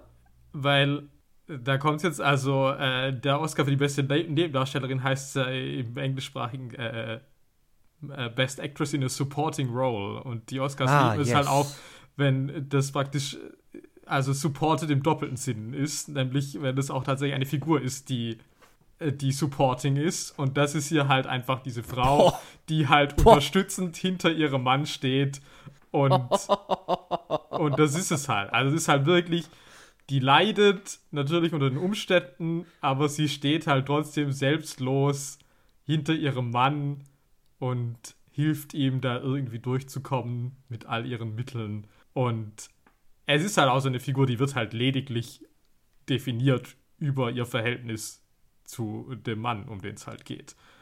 Also die hat keine wirklichen eigenständigen Szenen oder Gefühle oder irgendwas so richtig. Also mhm. wirklich nur in ganz groben Ansätzen.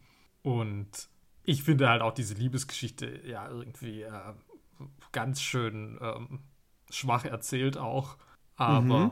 Also mir, also ich weiß nicht, also ich meine, mir ist es halt null irgendwie erklärlich, warum sie so scharf auf den Professor ist.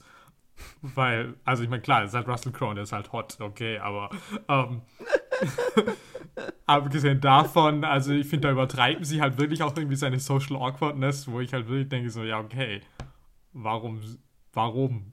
Er ist halt Genius, keine Ahnung. Aber Ja. es ist da ist schon recht. Also, ich meine, da haben wir wieder so eine, ja, ist halt Love-Erzählung irgendwie, Ja. weil geht halt nicht drauf ein. Ja, klar, der zeigt dir, äh, dass du den Schirm in den Sternen sehen kannst und dann. Oh Gott, das ist das du? Schlimmste. Oh das ist Gott, halt ja. Horror, ja. Das habe ich, oh Gott. das habe ich ganz vergessen. Boah.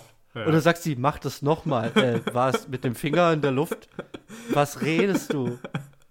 Wa- Was? Ich verstehe diesen Trick nicht mal. Also Nee, ich verstehe nicht mal, warum das so geil ist. Also, Nee, ähm. ich meine, what the f äh, sorry, das war halt, das, das habe ich echt nicht verstanden. Das war, das war Hammer. ja, okay, aber die Ladies lieben es, wenn du halt mit dem Finger in der Luft hochbildest und sagst, Probier Da das ein- mal, ja. Ähm, Da ist ein Regenschirm. ja. Genius. so Okay. dumm, ja. Ähm, ja. genau. Äh, ich finde das tatsächlich ganz spannend, weil ich tatsächlich dieses Sus Supporting noch nie so, so, so gesehen habe. Äh, in dieser Doppeldeutigkeit tatsächlich. Aber ja, das macht sie halt und ich meine, ihre ganze Figur ist halt wirklich, äh, also kreist halt eigentlich um ihn. Ja. Also äh, es war halt in dieser Love Story und dann eben halt auch in dieser Leidensgeschichte oder auch ähm, ähm, problematischen Lebensgeschichte dann äh, eben so einen Krankheitsfall in der Familie einfach zu haben, der so lebensübergreifend, also übernehmend einfach ist. Aber auch da kreist sie natürlich in ihrem Schicksal um ihn. So, weil sie ist tangiert von, von seiner Krankheit und muss versuchen, damit irgendwie halt zu dealen. So. Aber sie nimmt das natürlich alles auf sich. Es gibt natürlich auch ähm, Ups und Downs, ne? Es gibt dann diese große, der, der, der große Bruch, ähm, als er praktisch äh, dann seine Medikamente halt absetzt und dann doch wieder Halluzinationen bekommt und in irgendeinem so Hinter Hinterhofgarten eine abgeranzte Scheune wieder halt irgendwie einen Haufen Zeitungsartikel an die Wand klebt und dann eben halt das Baby von den beiden halt in der Badewanne fast ertränkt. So. Ja. Und da will sie ja dann auch schon abhauen, weil er sie dann ja auch ähm, schubst, obwohl er eigentlich nur Ed Harris Halluzinationen äh, abhalten will, ihr was anzutun, weil sie zu viel weiß. Und dann ist, will sie ja schon fast fahren und dann sagt er halt, ja, nee, es ist nicht real, weil dieses kleine Mädchen Marcy, was ich immer sehe, ähm, nicht altert. So. Ja.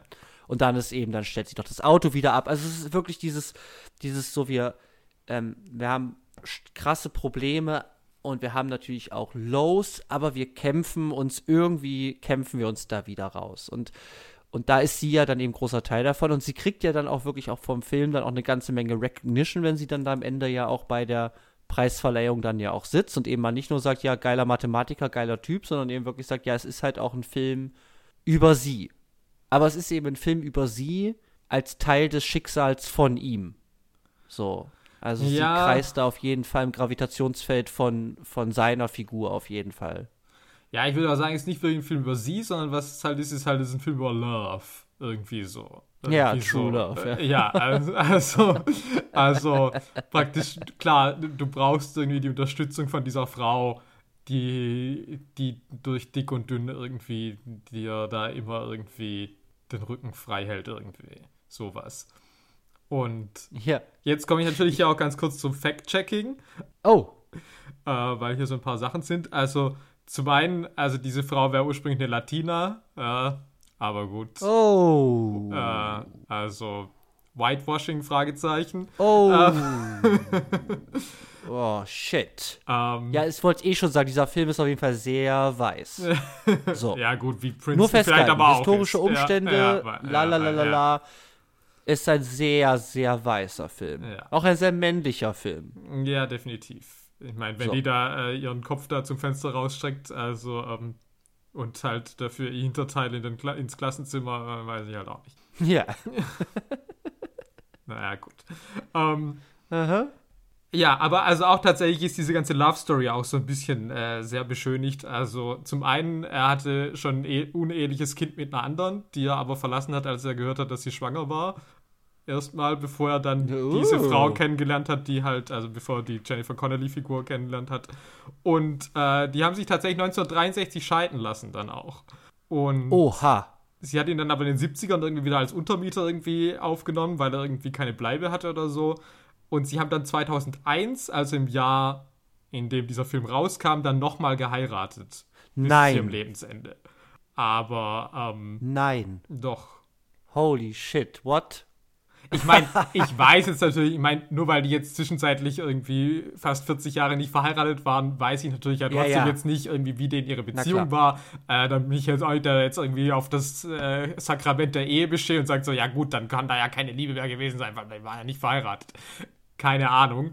Es ist Aber- halt trotzdem krass, dass es dann halt wirklich dann auch äh, wirklich fast parallel zum Erscheinen dieses Films einfach passiert. Das ist halt schon. Das ist halt wirklich crazy, weil mich halt auch frage, so, okay, wann war dann der Film schon gedreht und haben sie dann geheiratet, bevor das rauskam, nochmal kurz da? Also irgendwie, da bin ich halt völlig Ja, wir sitzen halt im Kino und denkst dir, warum sind wir eigentlich verheiratet? Ja. Das ist eine gute Idee, was dieser Also, Film mir hier erzählt. So, ja. ja. okay, lass machen. Ron Howard hat noch nie gelogen. Also, Also ich mein, zumindest dieses Drehbuch muss halt eigentlich schon geschrieben, also die müssen dieses Drehbuch schon gelesen haben, bevor die sie wieder geheiratet haben. Wenn die 2001 geheiratet haben und dieser Film kam 2001 in die Kinos. Also Ja. dem muss Ja. halt so sein. Und dann gab es Okay, auch, also- also, ich meine, da weiß ich jetzt auch nicht, weil, also es gab über diese ganzen Facts halt, gab es auch so ein bisschen Schmutzkampagnen wohl damals, habe ich jetzt heute gelesen, von irgendwie 20th Century Fox und natürlich aber auch von Miramax, wo ja Harvey Weinstein damals drin war, die praktisch dann irgendwie rauskam mit immer mehr Sachen, wo sie gesagt haben, ja, aber dieser Film, das stimmt ja alles gar nicht, was da drin war, um so ein bisschen den Film mies zu machen. Und was dann natürlich irgendwie da auch irgendwie damals relativ irgendwie auch drin war, war, dass man auch gesagt hat, dass John Nash wahrscheinlich bisexuell war oder zumindest irgendwie es wohl auch die Geschichten über diverse homosexuelle Erfahrungen irgendwie auch gab und aber John Nash da irgendwie auch, als er die Rechte für sein Leben praktisch irgendwie verkauft hat, irgendwie ausdrücklich gesagt hat, also das stimmt nicht und sowas darf auch auf keinen Fall irgendwie in diesen Film rein. Auch auf jeden Fall ominös und auf jeden Fall halt in diesem Film alles nicht drin, dafür, dass du halt sagst, okay, du hast halt so eine wirklich glatt gebügelte Love Story über True Love. Ja. Jenseits, Ja, True also, Love, so, ja. True Love, ja, the one and only, ja, also ich meine, ja, bis zum Lebensende. so, es gibt keine davor, es gibt keine danach.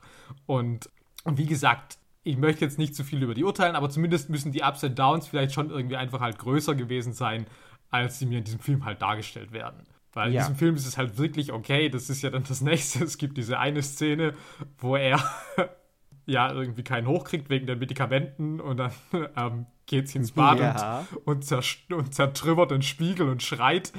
Und ich meine, ich verstehe das, das ist natürlich irgendwie natürlich okay, es hat sich einiges angestaut irgendwie, aber es ist halt trotzdem Ja. so dieser Film fügt es halt wirklich in diese Szene zusammen, wo mir halt wirklich eigentlich sagt, okay, diese Frau kommt mit allem klar. Aber wenn jetzt Ja. im Bett auch nichts mehr läuft, dann ist jetzt echt irgendwann auch mal gut. Also irgendwann geht's einfach nicht mehr. Was soll sie denn noch ertragen? Ich fand halt auch den Moment für diesen Ausraster so weird gewählt, weil du hättest halt echt keine Ahnung. Äh, äh, kommt doch mal mit dem Kind oder so nicht klar. Ja, sag ich, ja, okay, es ist immer noch scheiße. Ich verstehe, was mir das sagen will, aber dann zu sagen, ja, okay, das ist jetzt der Tropfen, das was zu überlaufen bringt.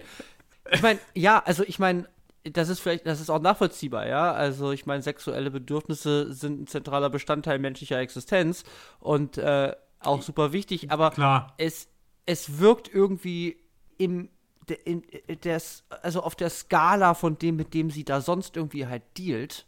Ja. Und es ist halt, Ähm. es ist der einzige Moment, den sie bekommt, praktisch für sowas. Also, ja, ja, es ist der einzige Ausrastermoment, ja. ja. Ja, Also, das fand ich auch ja, eine Entscheidung auf jeden Fall, die man da getroffen hat. Ähm, ja.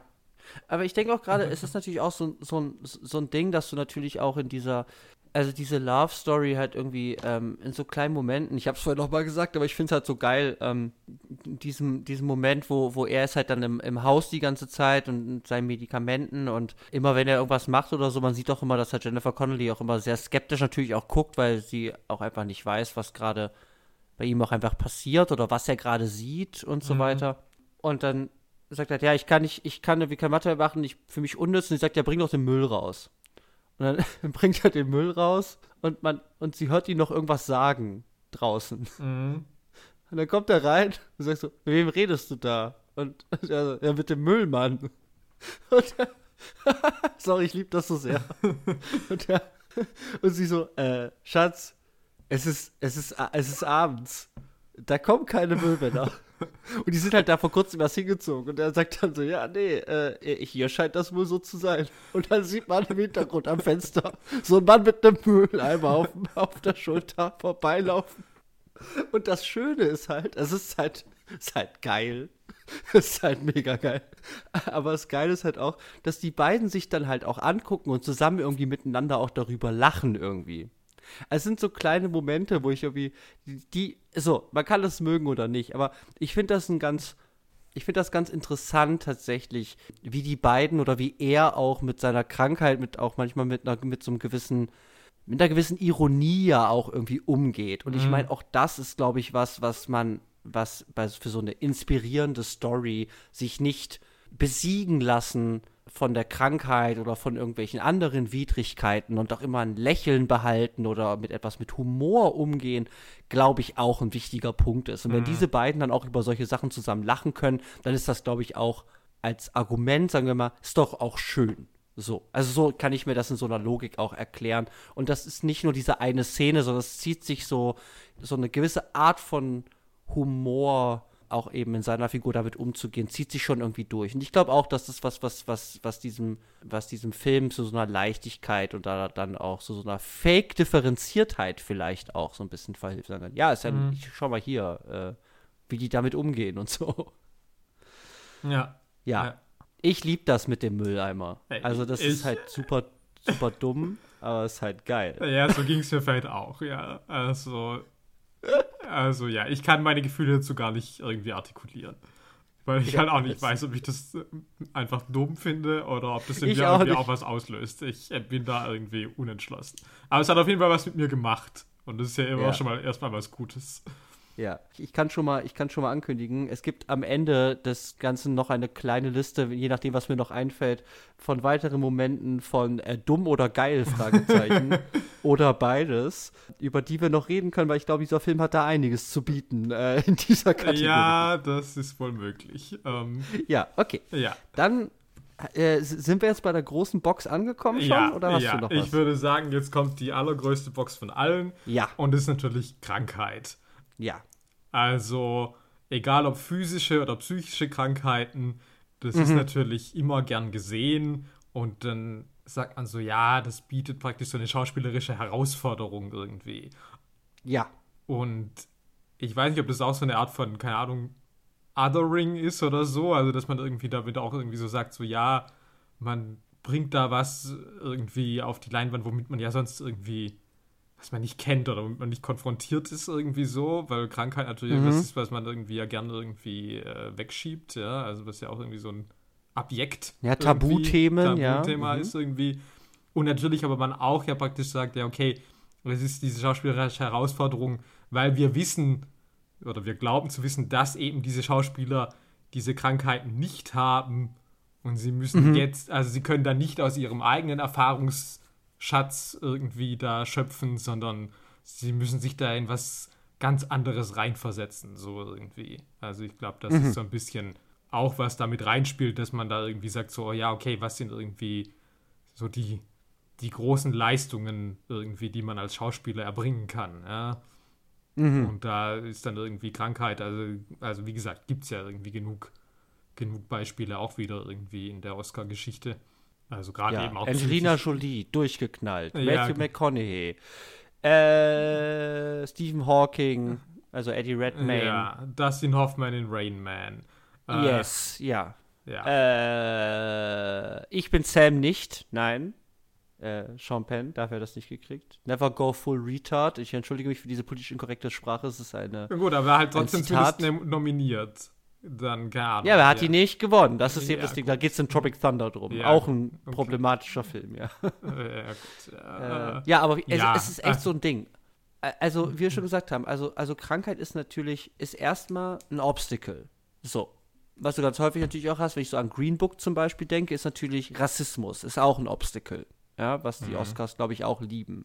Ja, klar, wenn das dann überwunden wird und das dann äh, man am Schluss sagt, ja, das war ein Problem und das ist jetzt besiegt worden. Klar, natürlich, sowas. Äh, Ja, oder halt eine Figur, die vorher rassistisch war, ist es jetzt nicht mehr, weil sie hat erkannt, ähm, dass wir alle Menschen sind. Ja, Das, genau, ja, ja, ja. Das, so, das meine So. ich, ja. Also, ich meine, Hidden Figures hat nicht, ge hat, war Hidden Figures nominiert? Bestimmt. damals? Ich glaube schon. Ich glaube auch. Weil das ist, das ist halt wirklich auch sowas. Also ich meine, wenn, wenn Kevin Costner da hier die, die, die Schilder von der Toilette abnimmt und sagt, hier, wir, wir sind alle Menschen, wir pinkeln alle oder so, das ist halt, also ich meine, kannst du Ja, ja halt nicht ausdenken. Äh, so. Genau, aber hier in diesem, also, also, also, also Obstacles an sich, also Widerstände, sind natürlich super wichtig. Aber natürlich äh, ist eben ein spezieller Widerstand, ist natürlich die Krankheit. Und eine Krankheit ist natürlich ganz oft eben was, also was eben hat eben was Unverschuldetes Mhm. Oder eben auch so ein Million-Dollar-Baby oder so, dann eben die körperliche Versichertheit. Auch da ist natürlich wichtig, äh, pr praktisch, dass sie da nichts machen konnte. Sie hat fair gekämpft und ihre Gegnerin hat sie unfair geschlagen und durch einen unglücklichen Zufall ist sie halt mit dem Kopf auf diesem Stuhl gelandet und ist dann eben äh, querschnittsgelähmt. So. Mhm. Mhm. Das heißt, du hast so eine Art von äh, Unverschuldetheit, du hast natürlich auch was erstmal vielleicht eben auch plötzlich auftretendes, etwas Leben, Leben umwerfendes.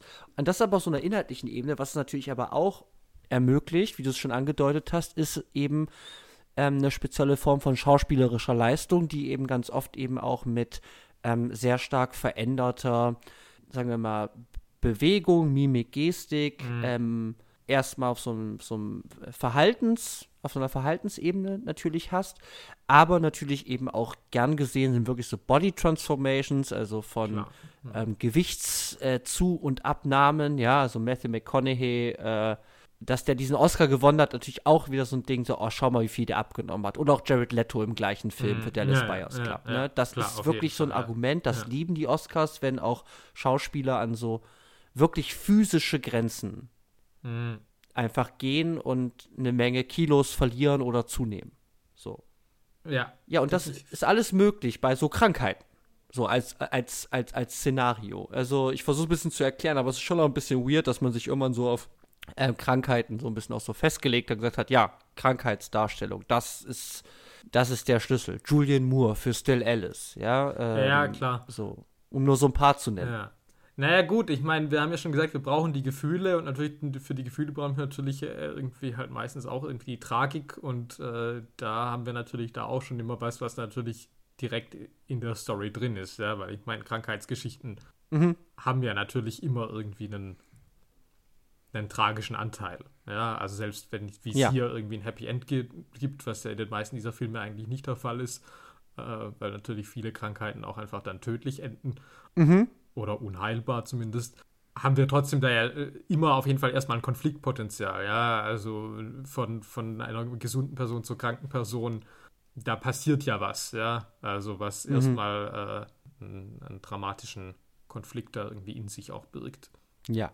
Und was man hier jetzt aber einfach sagen muss, was natürlich ganz schön wild ist, was der Film macht, ist, dass der Film halt wirklich einen Twist hat, in dem, wie er diese Krankheit präsentiert. Ja. Und da möchte ich jetzt auch erstmal damit einsteigen, dass ich fragen will, wie du das wahrgenommen hast, weil ich habe es geschafft, diesen Film über 20 Jahre lang nicht zu sehen. Ähm, Ja. So wie du. Ich auch, ja.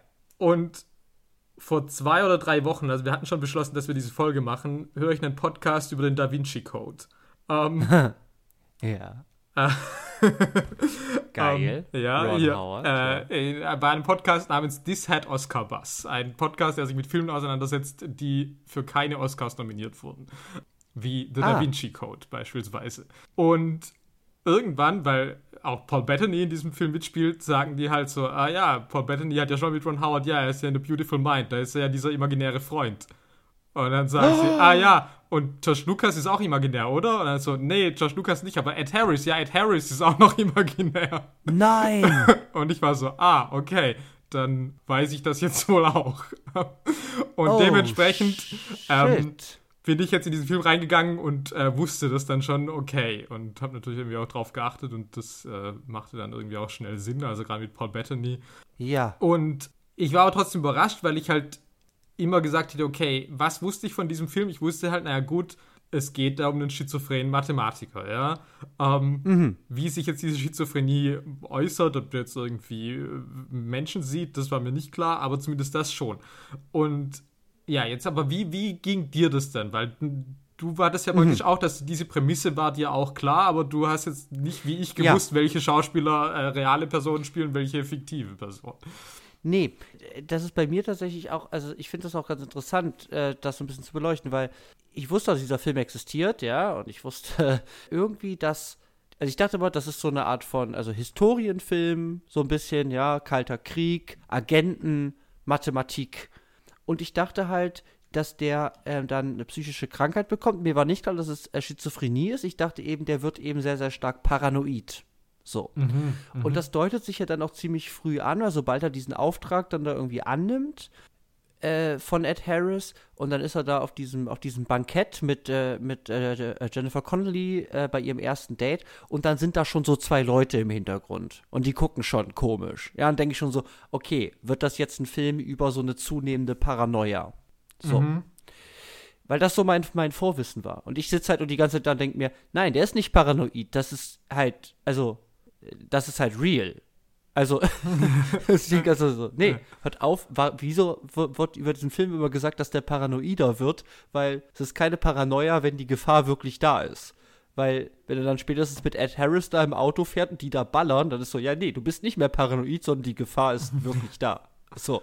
Und deswegen, auf dem Trip war ich. Mhm. Deswegen hat mich dann wirklich dieser extreme Cut dann, alles ist aus, also, also, diese ganze Story ist erfunden, hat mich wirklich überrascht, obwohl, also richtig überrascht, obwohl ich am Anfang, als Ed Harris das erste Mal auftritt, mich schon frage, ist der real? Also ich hatte diese Vermutung, weil er sieht halt auch so, also auch diese schwarzen Klamotten und so, ja, und die sind dann auch meistens immer da alleine unterwegs. Und ich denke so, ah, das ist schon fishy, so. Ja. Aber ich lasse mich dann natürlich auch irgendwie leicht verkokeln, wenn die mir halt dann sagen, naja, die haben halt Zugang zu so einem Seitengebäude, wo dann so ein Militärmann steht und sagt, ja, ich kenne hier diesen Agentenmann, der bringt also so, der kommt hier vorbei. Es gibt so andere Figuren, die mir so eine Art von Begründung oder Legitimation so ein bisschen an die Hand geben. Weil mhm. ich natürlich nicht so weit komme zu sagen, naja, ist halt alles ausgedacht. Also, also so, das ist so, so mhm. einfach hat das bei mir funktioniert, dass ich dann diesen Ed Harris ist nicht real so ein bisschen abgeschoben habe. Mhm. Aber dass dann auch Paul Bettany nicht real ist, zum Beispiel, äh, das hätte ich also null kommen sehen. Also das, okay. also gar nicht und das fand ich eben tatsächlich recht spannend. Und ich würde dann jetzt auch noch mal ganz kurz, glaube ich, auch drüber reden, weil es nicht okay ist, ähm, ja. was irgendwie das Besondere vielleicht auch daran ist hier, wie das diesen Twist irgendwie aufzieht. Mhm. Weil ich würde sagen, das ist nicht alles, aber dieser Twist ist ganz interessant, weil er mit einer Art von ähm, Genrewechsel des ganzen Films einhergeht. Also, wir haben den Biopic erstmal so über den ganzen Film hinweg, aber das Biopic ist, sagen wir mal, recht, also ein recht, äh, ich würde es jetzt mal schwaches Genre, sagen wir mal, nennen, weil da verschiedene Ausformungen, also du kannst auch, gut, Sci-Fi-Biopics, weiß ich nicht, schwierig, aber äh, Kriegsbiopics, Biopic-Comedies, also so sind da verschiedene Ausformungen ja, möglich. Ja. Aber wir haben eben erstmal haben wir einen kalte Kriegsspionagefilm. So, mit ein bisschen Love Story in der ersten Hälfte, wo es eben um Dechiffrierung von Codes, um geheime Briefkästen, um äh, Implantate im Arm mit so geheimen Nummern, die dann da aufzeigen, äh, die dann so Codes für Zugänge sind und Verfolgungsjagden eben mit Ed Harris, also aufgeflogene Operationen und ist meine Familie noch sicher? Und das ist eben von den so dann so Settings, also von so äh, ja, geheimen, ja, ich nenne es mal Laboratorien, aber sind es eigentlich nicht, aber so Nachrichtenstationen mit verrückten Maschinen, die blinken und so. Also sind wir eben in so einem Ag his historischen Agentenfilm. Und wenn sich aber dann eben rausstellt, dass diese, also stellt sich eben raus, dass dieses ganze, diese ganzen Genre-Elemente nicht real sind. So. Auf der Fiktionsebene. Und dann wird es eben zu einer Art von Familienkrankheitsdrama. Ja. Und das ist halt total crazy, weil es eben nicht nur auf einer inhaltlichen Ebene, sondern eben auch auf einer stilistischen Ebene zu einem Wandel dieses Films einfach führt. Also der Film ist dann einfach, nachdem das auffliegt, also wirklich auch ein anderer Film. Und ich das hat mich wirklich auch echt überrascht. Also, holy shit. Und der geht, der, also war so, ja, okay, der geht jetzt erste Stunde 10, der geht noch ein bisschen. Das ist jetzt nicht einfach nur, kommt jetzt am Ende raus, sondern das ist jetzt die Realität dieses Films. Und das hat mich schon sehr, sehr stark überrascht, tatsächlich. Das hätte ich nicht erwartet. Ja, ich gehe es, ich gehe viel davon mit, aber ich gehe es nicht ganz mit. Oh. Weil Fight. Weil, Fight. weil Fight. ich halt sagen würde, es fängt nicht als ein Thriller an, ja. Ich meine, wir haben ja schon mal irgendwie die ersten 20, 30 Minuten, da ist es halt wirklich okay. Ähm, ja, da ist halt so ein Mathematiker-Biopic, ja. Und ich meine, das ist ja jetzt nicht, dass er Stimmt. irgendwie, er, also, er startet ja diese Karriere nicht und sagt so, fuck, ja, ich will irgendwie hier äh, die russischen Codes entschlüsseln, deswegen bin ich hier auf der Uni, sondern es ist ja erstmal so, okay, nee, ich will halt einfach irgendwie äh, ein genialer, genialer Mathematiker werden mit viel Anerkennung oder so und irgendwie einen geilen Shit rausfinden. Also deswegen, das dauert ja erstmal, bis dann wirklich irgendwie so, dann ist ja eigentlich dieser Fünfjahressprung und dann ist auf einmal wirklich dieses, okay, hier jetzt, äh, wir brauchen jemanden, der den Code knackt. Wer findet die Koordinaten? Äh, ja, klar, okay, das sind sie. Was ja auch real ist tatsächlich. Obwohl wir da ja praktisch da dann eigentlich in diese Thriller-Ebene so ein bisschen reingehen. Ähm, Mhm. Und dann würde ich sagen, und dann würde ich halt auch sagen, dann nimmt sie Ja. schon viel Zeit dafür, weil das war dann tatsächlich auch der Punkt, weil das mit Paul Bettany, wie gesagt, ich wusste es ja und das war halt auch sofort, dass ich gesagt habe, okay, checks out, okay, die anderen nehmen den nie wahr, ähm, okay, Ja, sind ja. da irgendwie nie mit dem im Raum, alles klar. Und dann äh, bei Ed Harris war auch so, okay, ja, die anderen haben den eigentlich auch nie wahrgenommen und so und der sieht den auch immer nur alleine, das macht schon irgendwie Sinn. Aber dann hat sich doch so lang damit beschäftigt, dass ich dann irgendwann schon dachte, naja, vielleicht habe ich da jetzt auch irgendwie was missverstanden neulich oder keine Ahnung oder die haben es selber nicht mehr richtig auf der Kette gehabt. Also ganz kurz, dass ich dachte so, naja, jetzt haben wir wirklich diesen Plot schon ausgiebig irgendwie jetzt hier auch bedient, ja, und halt wirklich mit dieser Verfolgungsjagd und allem. Wo ich dann schon langsam dachte, naja, dafür, dass es dann nur, dass es nur Wahnvorstellungen sind, nimmt das jetzt doch einen relativ großen Raum ein. Ja, also deswegen, Ja. also deswegen meine ich auch, also ich gehe es schon äh, grundsätzlich irgendwie mit von dem, was du sagst. Mhm. Ja, und wie so vieles bei diesem Film weiß ich halt nicht, ob das irgendwie funktioniert oder ob das halt das Dümmste ist, was ich halt kenne. Ja, es, also ich könnte aber, um mal so ein bisschen bei der Kategorie zu bleiben, ich habe es ja vorhin beim Telefonat auch schon mal so kurz, kurz auch schon mal angedeutet. Also es, es bietet natürlich durch diese wirklich, sagen wir mal, zwei Genre-Struktur oder drei Genre-Struktur, weil ich würde auch, ich gebe dir total recht, dass dieser Anfang wirklich auch einen gewissen Raum einnimmt und da halt einfach es wirklich eher, wirklich Biopic halt ähm, hat von, du bist halt ein, ich nenne es mal, schwieriger Typ, ja, ähm, sozial, also der ist ja auch einfach ein hochnäsiges Arschloch. Also das kann man einfach mal sagen. Also der ist einfach kein angenehmer Typ. So. Äh, aber dann eben, ja, du hast dann halt deinen Englisch Sch- äh, äh, Studentenmitbewohner und der säuft gern ein, also ihr seid euch eigentlich auch super unterschiedlich, aber ihr trinkt auch gern zusammen und dann aber, also so ein bisschen eine Odd-Couple finden dann zusammen und ist ja wirklich so einfach, okay, was ist das eigentlich für ein Typ gewesen? So. Aber ich, ich würde dann eben sagen, in dieser, in dieser Drei-Genre-Struktur, die das irgendwie zu haben scheint, kannst du natürlich auch in so einem Oscar-Rennen eine ganze Menge verschiedene Sachen abdecken, die die Oscars lieben.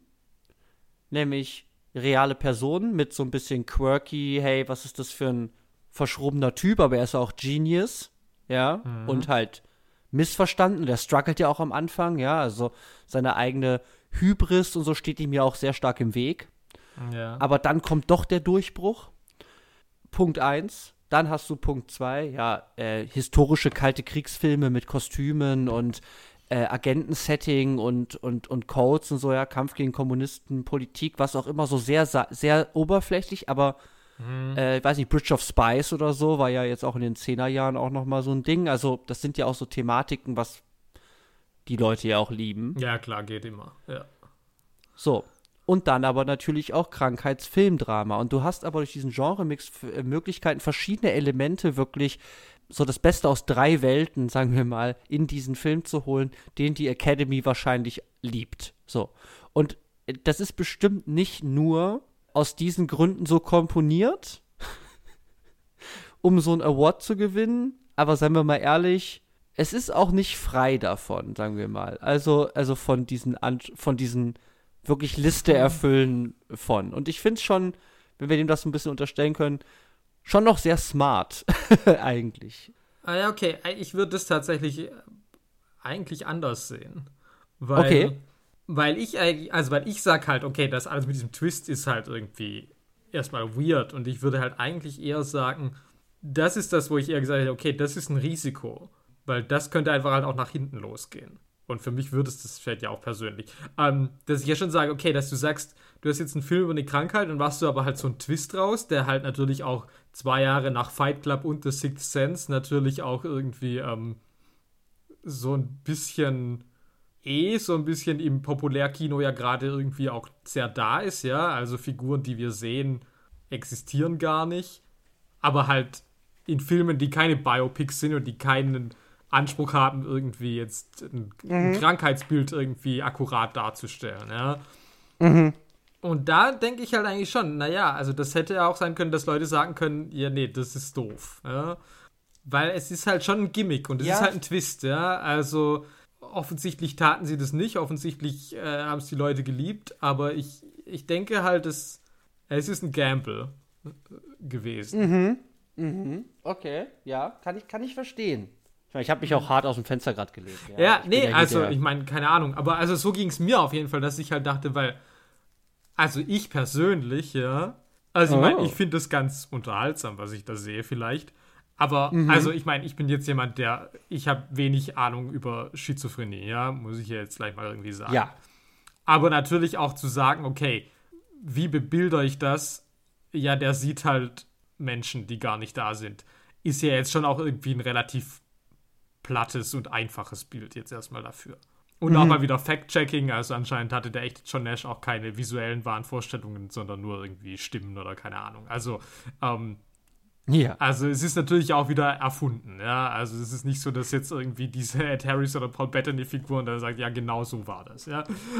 Und ja, da hat er die beschrieben und dann haben die wirklich nach diesen, nach diesen Halluzination dann auch die Leute gecastet. ja, so. genau. Also, ja. Das wäre das wär halt auch krass. Äh. Ja. Und, Aha.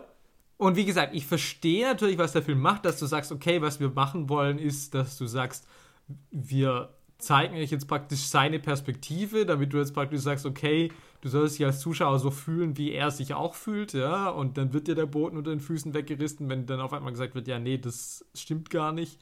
Mhm. Aber ob das so richtig smart ist, weiß ich halt auch nicht. Mhm.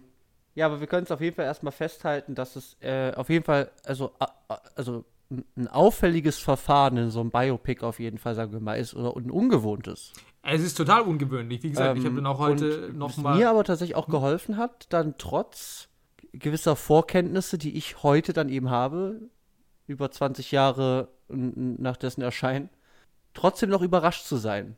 Weil ich hätte ja auch, ich hätte gesagt, ja, selbst wenn der Schiz selbst nicht wüsste, dass er Schizophrenie hat, der kann auch Schizophrenie haben und trotz der Schizophrenie gegen Kommunisten kämpfen. So, in so einer amerikanischen Narration.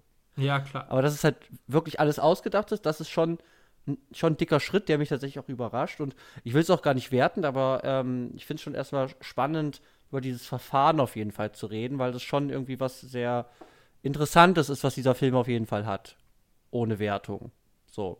Ja. Okay. Weil du jetzt viel ähm, natürlich, muss ich natürlich auch hier nochmal Fact-Checking, weil du natürlich jetzt viel auch über die ja. Kommunisten und so geredet hast. Äh, in Wahrheit äh, waren wohl, äh, dass seine Verschwörungstheorien mehr äh, antisemitischer Natur waren als anti-Sowjet. Auch das hat man natürlich für den Film äh, und ich meine, auch hier, ich meine, du kannst mir nichts vorwerfen. Ja, ich meine, der ist halt krank, ja. Also ich sage jetzt nicht, also Ahnung. Nee, also, überhaupt nicht. Aber natürlich überhaupt ist es auch wieder so, okay, wäre halt für die Oscars schon wieder auch, oder generell natürlich für das amerikanische Publikum gleich schon wieder ein anderer Punkt, wenn du halt sagst, irgendwie, äh, der vermutet jetzt irgendwo eine jüdische Weltverschwörung versus, ja, der glaubt ja. halt, also der äh, denkt, er muss sich gegen russische Spione irgendwie äh, was dekodieren. Also auch hier natürlich wieder so ein Punkt, wo ich halt sage, so ja, wenn du eh alles weichspülen musst, dann, äh, dann mach doch kein Biopic über den Mann. Ähm. ja, ist halt insane. äh, ja, okay, ich weiß gar nicht, was ich dazu sagen soll. Also ich würde auch sagen, also, also, also don't blame John Nash, aber ich finde dann, das halt insane. Also dann sagen, ja gut. äh, alle hassen die Kommunisten äh, in den USA. Wie wäre es denn damit? Äh, Antisemitismus kommt nicht so gut an. Also es hat halt wirklich in diesen, in diesen Produktions- und Vermarktungslogiken von solchen Anpassungen dann wirklich auch perverse Dimensionen. Also so deswegen, äh, deswegen lache ich auch schon wieder, weil ich kann es schon wieder gar nicht glauben, was du da eigentlich erzählst. Halt, ja, deswegen, also ich meine, wie gesagt, ich bin ja immer, dass ich hier immer die Fact-Checking-Maschine sein muss. Äh, ich finde es ja einerseits auch immer doof, weil ich immer denke, ja gut, irgendwie guck doch einfach den Film, aber also gerade jetzt bei diesem Film, was ich da halt wirklich bei einer schnellen Überblick auf Wikipedia halt wieder entdeckt habe, war halt schon so, ich dachte so, oh, okay. Das hätte einfach auch ein sehr anderer Film sein können. Aber ob der dann halt. Ja, auch, ein ganz äh, anderer Film, ja. aber wie der dann halt ankommen wäre, weiß ich nicht. Holy auch äh, sein Sohn äh, war dann übrigens auch schizophren. Auch das äh, über, oh. übergeht der Film okay. natürlich. Äh, also auch da äh, wird es noch auf jeden Fall Sachen gegeben. Okay. Und ähm, ja, was ich mich halt auch gefragt habe, ist, ist das Narrativ dieses Films medizinfeindlich? Fragezeichen. Okay. okay. Naja, also, ja. also fand ich halt auch schwierig, auf jeden Fall. Ja, ich meine, ich glaube, es kriegt so ein bisschen die Kurve, weil, weil, weil, äh, ja, ja, ist ein bisschen schwierig, weil natürlich so, ne, äh, seine Krankheit hängt ja in dem Maße ja auch mit seinem besonderen Talent ja auch zusammen, dass er ja sagt, ich kann mit diesen Medikamenten, die mich äh, zumindest irgendwie stabil halten, kann ich nicht arbeiten. So, ich bin kein großer Mathematiker mehr. Mhm. Aber es erzählt mir natürlich auch, ja, aber es beeinflusst ja auch meine Sexualität, es beeinflusst ja auch wahrscheinlich auch seine Stimmung, seine, seine Aktivität. Also der sieht ja auch sehr, ja, energielos, sagen wir mal, und lustlos ja auch aus, wenn er auf diesen Medikamenten ist. Also, also es kann natürlich auch irgendwie übertriebener gezeichnet werden, aber schon so was Geisterhaftes, glaube ich, ist da schon irgendwie auch angedeutet, so ein bisschen. Mhm. Was so, was so Medikamente, glaube ich, auf jeden Fall auch als Nebenwirkungen haben können. Also so Emotionslosigkeit, äh, und so weiter. Und das ist halt, ähm, also ich glaube, da kriegt es der Film zumindest ganz gut irgendwie gerettet und eben nicht zu sagen, weil eben, wenn der Film sagen würde, ja, scheiß auf Medizin, weil Leistung und, und Fame, ching ching, so, äh, ich glaube, da kriegt er sich noch einigermaßen gut rausgewunden, würde ich mal sagen. Und, und du kriegst dich ja auch rausgewunden, wenn du halt natürlich auch sagst, dass wenn halt diese, äh, wenn er da in der Nervenheilanstalt ist und so, wir das ja immer noch so ein bisschen auch durch seine Augen so ein bisschen sehen. Und wenn man, denn da immer noch vermutet, dass er da halt festgehalten wird und die halt die Gefahr nicht verstehen oder das Ganze auch vielleicht ein Komplott ist oder sowas, um ihn aufzuhalten, dann verstehe ich das aus einer Logik der Figur heraus. Äh, wenn du das mit Medizinfeindlichkeit so ein bisschen meinst. Also ich, ich würde auch sagen, das ist, das ist ein spannender Punkt und ich, ich glaube, dieser Film hat bestimmt vielleicht, also ich würde es nicht ganz ausschließen, immer noch so Züge, aber ich finde erstmal, dass es sich auf jeden Fall auch Mühe gibt, das so ein bisschen zu umgehen. Ja, also ich weiß nicht. Also zum einen, das hat damit jetzt vielleicht nichts zu tun, aber also was ich ja, was du jetzt irgendwie angesprochen hast, von wegen so, okay, du bist da irgendwie im, im Krankenhaus und du denkst aber noch alles, das ist eh ein Komplott und keine Ahnung.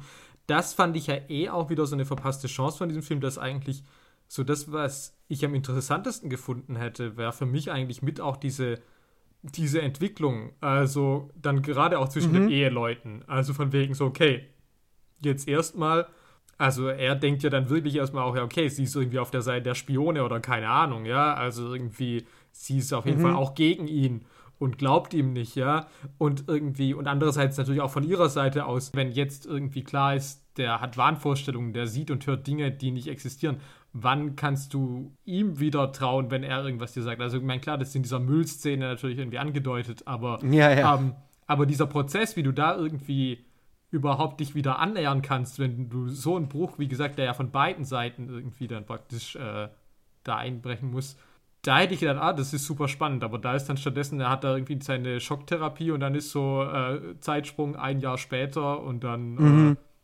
äh, ist das alles schon passiert. Also. Ja, es hat mich auch tatsächlich auch gewundert, wie wenig dann dieser Film auch eine Unentscheidbarkeit für uns als Zuschauende dann auch irgendwann anzapft. Weil er könnte natürlich auch eine ganze Menge auch noch damit spielen, so, ja, keine Ahnung, ist Christopher Plummer vielleicht wirklich evil? So, also das mhm. ist ja möglich, ne? Also mhm. hat er vielleicht doch irgendwie recht. Äh, oder auch nicht. Ich meine, klar, du bist begrenzt dadurch, dass es halt ein Biopic ist, ja, aber ja.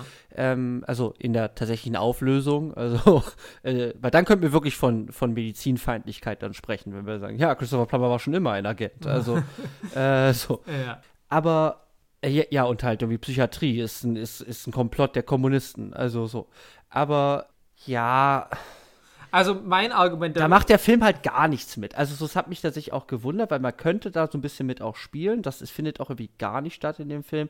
Und es ist halt auch wirklich keine tiefere Befragung. Es hat es natürlich als Thema, ich habe ja immer wieder gesagt, ja, Umgang der Familie damit, aber richtig viele Fragen stellt er daran nicht ich müsste es auch noch mal gucken tatsächlich, aber ich habe so, ich habe das im Kino damals gesehen. Das war äh, äh, Take Shelter mit ähm, Michael Shannon. Ja, genau. Mhm. Und da fand ich damals tatsächlich ganz spannend, weil da geht es eben, ja nicht den ganzen Film geht es eigentlich darum, und ich verstehe das Ende dann aber irgendwie auch nicht, aber egal, aber da geht es ja wirklich die ganze Zeit wirklich darum, wie, wie dealst du in so einer Familie und wie, wie dealst du aber auch persönlich mit eben, ja, mit eben Demenz und eben auch ähm, ähm, Halluzinationen, Wahnvorstellungen. Und das nimmt sich da in diesem Film zum Beispiel eine ganze Menge Zeit. Hier in A Beautiful Mind ist es zwar Thema, aber eine tiefe Bearbeitung, wirklich von was heißt es für die Figuren, irgendwie so ähm, viele verschiedene kleinere Geschichten irgendwie zu erzählen, darüber, was da Probleme sein können, steht hier einfach nicht im Vordergrund. So, das ist einfach hier nicht Thema. Ja, okay. Also ich muss jetzt noch mein Argument, warum ich es für medizinfeindlich halte, latent, äh, muss ich jetzt noch anbringen. Ja, ähm, ja los geht's. Weil, also okay, klar. Also ich meine natürlich, wenn ich diese Schocktherapien sehe, bin ich ja auch skeptisch, ja, und weiß natürlich auch nicht, okay, also es sieht auf jeden Fall nicht nach Spaß aus, ja. Und ich meine, gut, der Film suggeriert mir, das funktioniert, aber keine mhm. Ahnung, ja. Und ich meine, mhm. ich verstehe schon auch, okay, diese Medikamente scheinen ihn ja auch fertig zu machen, okay, ja. Aber es ist ja dann wirklich der Punkt, ja. Ich meine, er ist auf jeden Fall an einem, an einem schlechten Punkt, ja, in dem er ja auch wirklich irgendwie da sie und das Baby schubst, ja. Und mhm. dann kommt ja wieder der Punkt, wo es, wo sie praktisch sagt, na gut, wenn du nicht freiwillig gehst, kann ich die, soll ich die Papiere unterschreiben, dass man dich zwang, zwangseinweist. Mhm. Und ich dachte also, ja gut, okay, ja gut. Im, also auch das ist natürlich nicht lustig, aber im Zweifelsfall, was willst du machen, ja? Und dann stattdessen ist es aber halt, dass dann praktisch sie das nicht macht und er dann sagt, ja, dann wahrscheinlich musst du gehen, weil irgendwie, ich bin vielleicht irgendwie auch eine Bedrohung für dich. Und dann kommt sie aber mhm. zurück und sagt praktisch, ja, aber das hier ist, äh, ist real, mein Herz, dein Herz. Ähm, vielleicht. Oh Gott, äh, ja, ja so. Gekotzt, ja. ja ähm, und das ist halt so dieser Punkt, wo ich dann halt sage, naja, dieser Film suggeriert mir schon ein bisschen dann, Aha. du kannst Krankheiten bekämpfen durch die Kraft der Liebe und einen starken Willen. Ähm, ja. Also, weil es ist ja dann auch nochmal dann irgendwie, dann hat er ja wieder diesen Ausraster da irgendwie an der Uni, ja. Und dann kommt er mhm. auch irgendwie nach Hause und sagt so, naja, vielleicht sollte ich doch nochmal in die Klinik. Und dann sagt sie irgendwie auch sofort so, nein, probier's morgen doch nochmal. Und ich meine, keine Ahnung, auch da wieder, okay, ich meine, ich weiß nicht, wie das real abgelaufen ist und vielleicht ist es ja. so, dass der halt irgendwie einfach von selbst das irgendwie in den Griff bekommen hat. Das kann ich mhm. nicht beurteilen. Ähm, und sie haben dann tatsächlich auch noch mal irgendwann so den Halbsatz drin, wo er dann noch mal sagt so, ja, ja, ich nehme irgendwie neue Medikamente. Also da sichern sie sich natürlich noch mal irgendwie ab. Ähm, mhm. Ja. Aber ich hatte schon latent so das Gefühl, es ist halt so diese mhm. schon diese Story, dass du sagst, naja, nee, er hat einfach wirklich, er war einfach stark und er hat ja auch diese Liebe zu dieser Frau gehabt und das hat dazu geführt, dass er irgendwann ja. nicht mehr schizophren ist, sondern dass er es zumindest halt in den Griff bekommt, ja. Also ich meine ja auch, ja. Eh, also ich meine, wo ich auch wirklich dachte, das können sie mir jetzt nicht wirklich bringen, ist ja wirklich dann, als er praktisch dann sich verabschiedet von, von seinen Fantasiefiguren und da dachte ich, okay, wenn die jetzt wirklich nie wiederkommen, dann ist es halt, ja, wenn das so einfach ist, ja gut. Äh, und so funktioniert es. ja, das macht der Film ja zumindest nicht. Ich finde ja zumindest, ah, ich finde das einen ganz spannenden Punkt, weil ja vor allem ja auch so ähm, Entwicklung der Psychiatrie oder so, so die Geschichte der Psychiatrie ist ja zum Beispiel auch bei äh, Michel Foucault natürlich auch äh, ausgiebig oh. beschrieben. ja, aber ich meine, äh, es ist ja, das ist ja auch eine Geschichte des Horrors. So, also ja, erstmal was mit, mit geistig kranken Menschen auch einfach, sagen wir mal, gemacht wurde. Und da kann man natürlich sagen, ist dieser Film natürlich auch äh, erstmal vielleicht eine Art von Skepsis. Man kann also gegenüber einer historischen Ja, klar, wie gesagt, ich meine. Medizin. Ja, ich meine, klar. Als ich da diese Schocktherapien gesehen habe, dachte ich auch so, okay, das kann ja wohl nicht helfen. Oh Gott, also holt den da raus. Genau, ja. das ist halt so State also, of the Art. Und, ja. und, und, und, so. Und, aber, aber natürlich, was der Film halt nicht macht, und ich meine, ich verstehe, warum er es nicht macht, weil es natürlich ein ganz anderer Film wäre, ist aber natürlich schon so eine Frage von, ja, e-, eben auch Entwicklung oder so, so, so ein bisschen Fragen von Psychiatrie und irgendwie psychologischer Behandlung in der Zeit. Wie sowas auch einfach, ich meine, wir sehen das, ja, aber wie sich das vielleicht auch im Laufe der Zeit irgendwie entwickelt, das interessiert niemanden in der Academy, denke ich mir, ja, so, weil die wollen halt so, nein, dein Herz und nicht dein Kopf, also, boah. Äh, ja. aber, so, das ist halt wirklich, da habe ich halt wirklich gekotzt. Also, ich meine, dann fahr nicht noch mit deiner Hand von dem sein Kopf und dem sein Herz. Also, das wirklich, äh, puh. Ja, ich finde das ähm, auch schrecklich, aber ich frage mich halt auch so, okay, ist das halt die Message dieses Films? Und ist das halt schon so ein bisschen, wo ich halt mhm. sage, so, na gut, ja. das beste Heilmittel ist Liebe. Ähm, weißt du? Also, ja. ähm, wo ich halt sage, so, ja, weiß ich halt nicht, ob dem so ist. Ähm, wie gesagt, keine ja. Ahnung, ich kann es ja auch nicht jetzt irgendwie, ich weiß nicht, wie er im realen Leben das irgendwie in den Griff bekommen hat, weil es hatte ja irgendwie, und wie gesagt, ich kenne mich auch wiederum mit mhm. Schizophrenie mhm. nicht aus, ich weiß es nicht. Ja, vielleicht ist es auch ja für dieses so, Krankheitsbild vielleicht ja auch ein, ein, ein, also auch vielleicht wirklich auch ein passender Umgang, also mit irgendwie Konfrontation mit Realität und eben Vertrau darauf, was du irgendwie weißt. Aber es ist natürlich alles super Halbseiten. Ja, ich bin ja auch kein Psychiater. Äh, ja. äh, aber äh, ich verstehe, was du sagst, auf jeden Fall. Ja, ja, das ist schon, das ist, das ist schon ein Punkt. Ich glaube aber eben auch, dass dieser Film sich eigentlich auch irgendwie ganz schlau vielleicht dann auch drumherum wieselt. So um eben dann nicht offensichtlich medizinfeindlich rüberzukommen. Aber dass das so auf jeden, auf jeden Fall Untertöne davon hat, das gebe ich dir auf jeden Fall. Ja.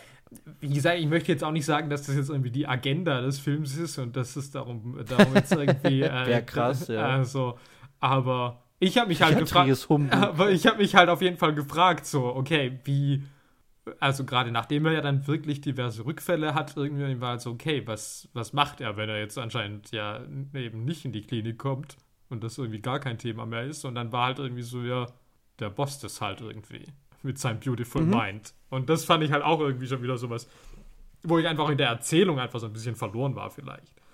Mhm. So, dann einfach gesagt, ja gut, wenn du es aussitzt und irgendwie und einfach sagst, nee, ich, ich, ich ich gucke ich guck euch nicht an, ich weiß, ihr seid nicht real, dann kannst du es einfach selber bossen. Keine Ahnung. Also mhm. war mir irgendwie ein bisschen. Ja. Naja, weiß ich nicht genau. Ja. So, ich glaube, diese Folge wird die längste Folge unserer Podcast-Geschichte. Deswegen würde ich jetzt einfach mal sagen, wir machen mal einen Deckel zu. Ja, unbedingt. Und ja, wir hatten keinen Eingangssong, aber wir haben auf jeden Fall einen Ausgangssong. Äh, das war, oder wir hatten vielleicht sogar einen Song. Doch, doch. Ähm, ist schon so, so lange, lange her, her. ja. Ja, ja, keiner weiß, was vorhin war.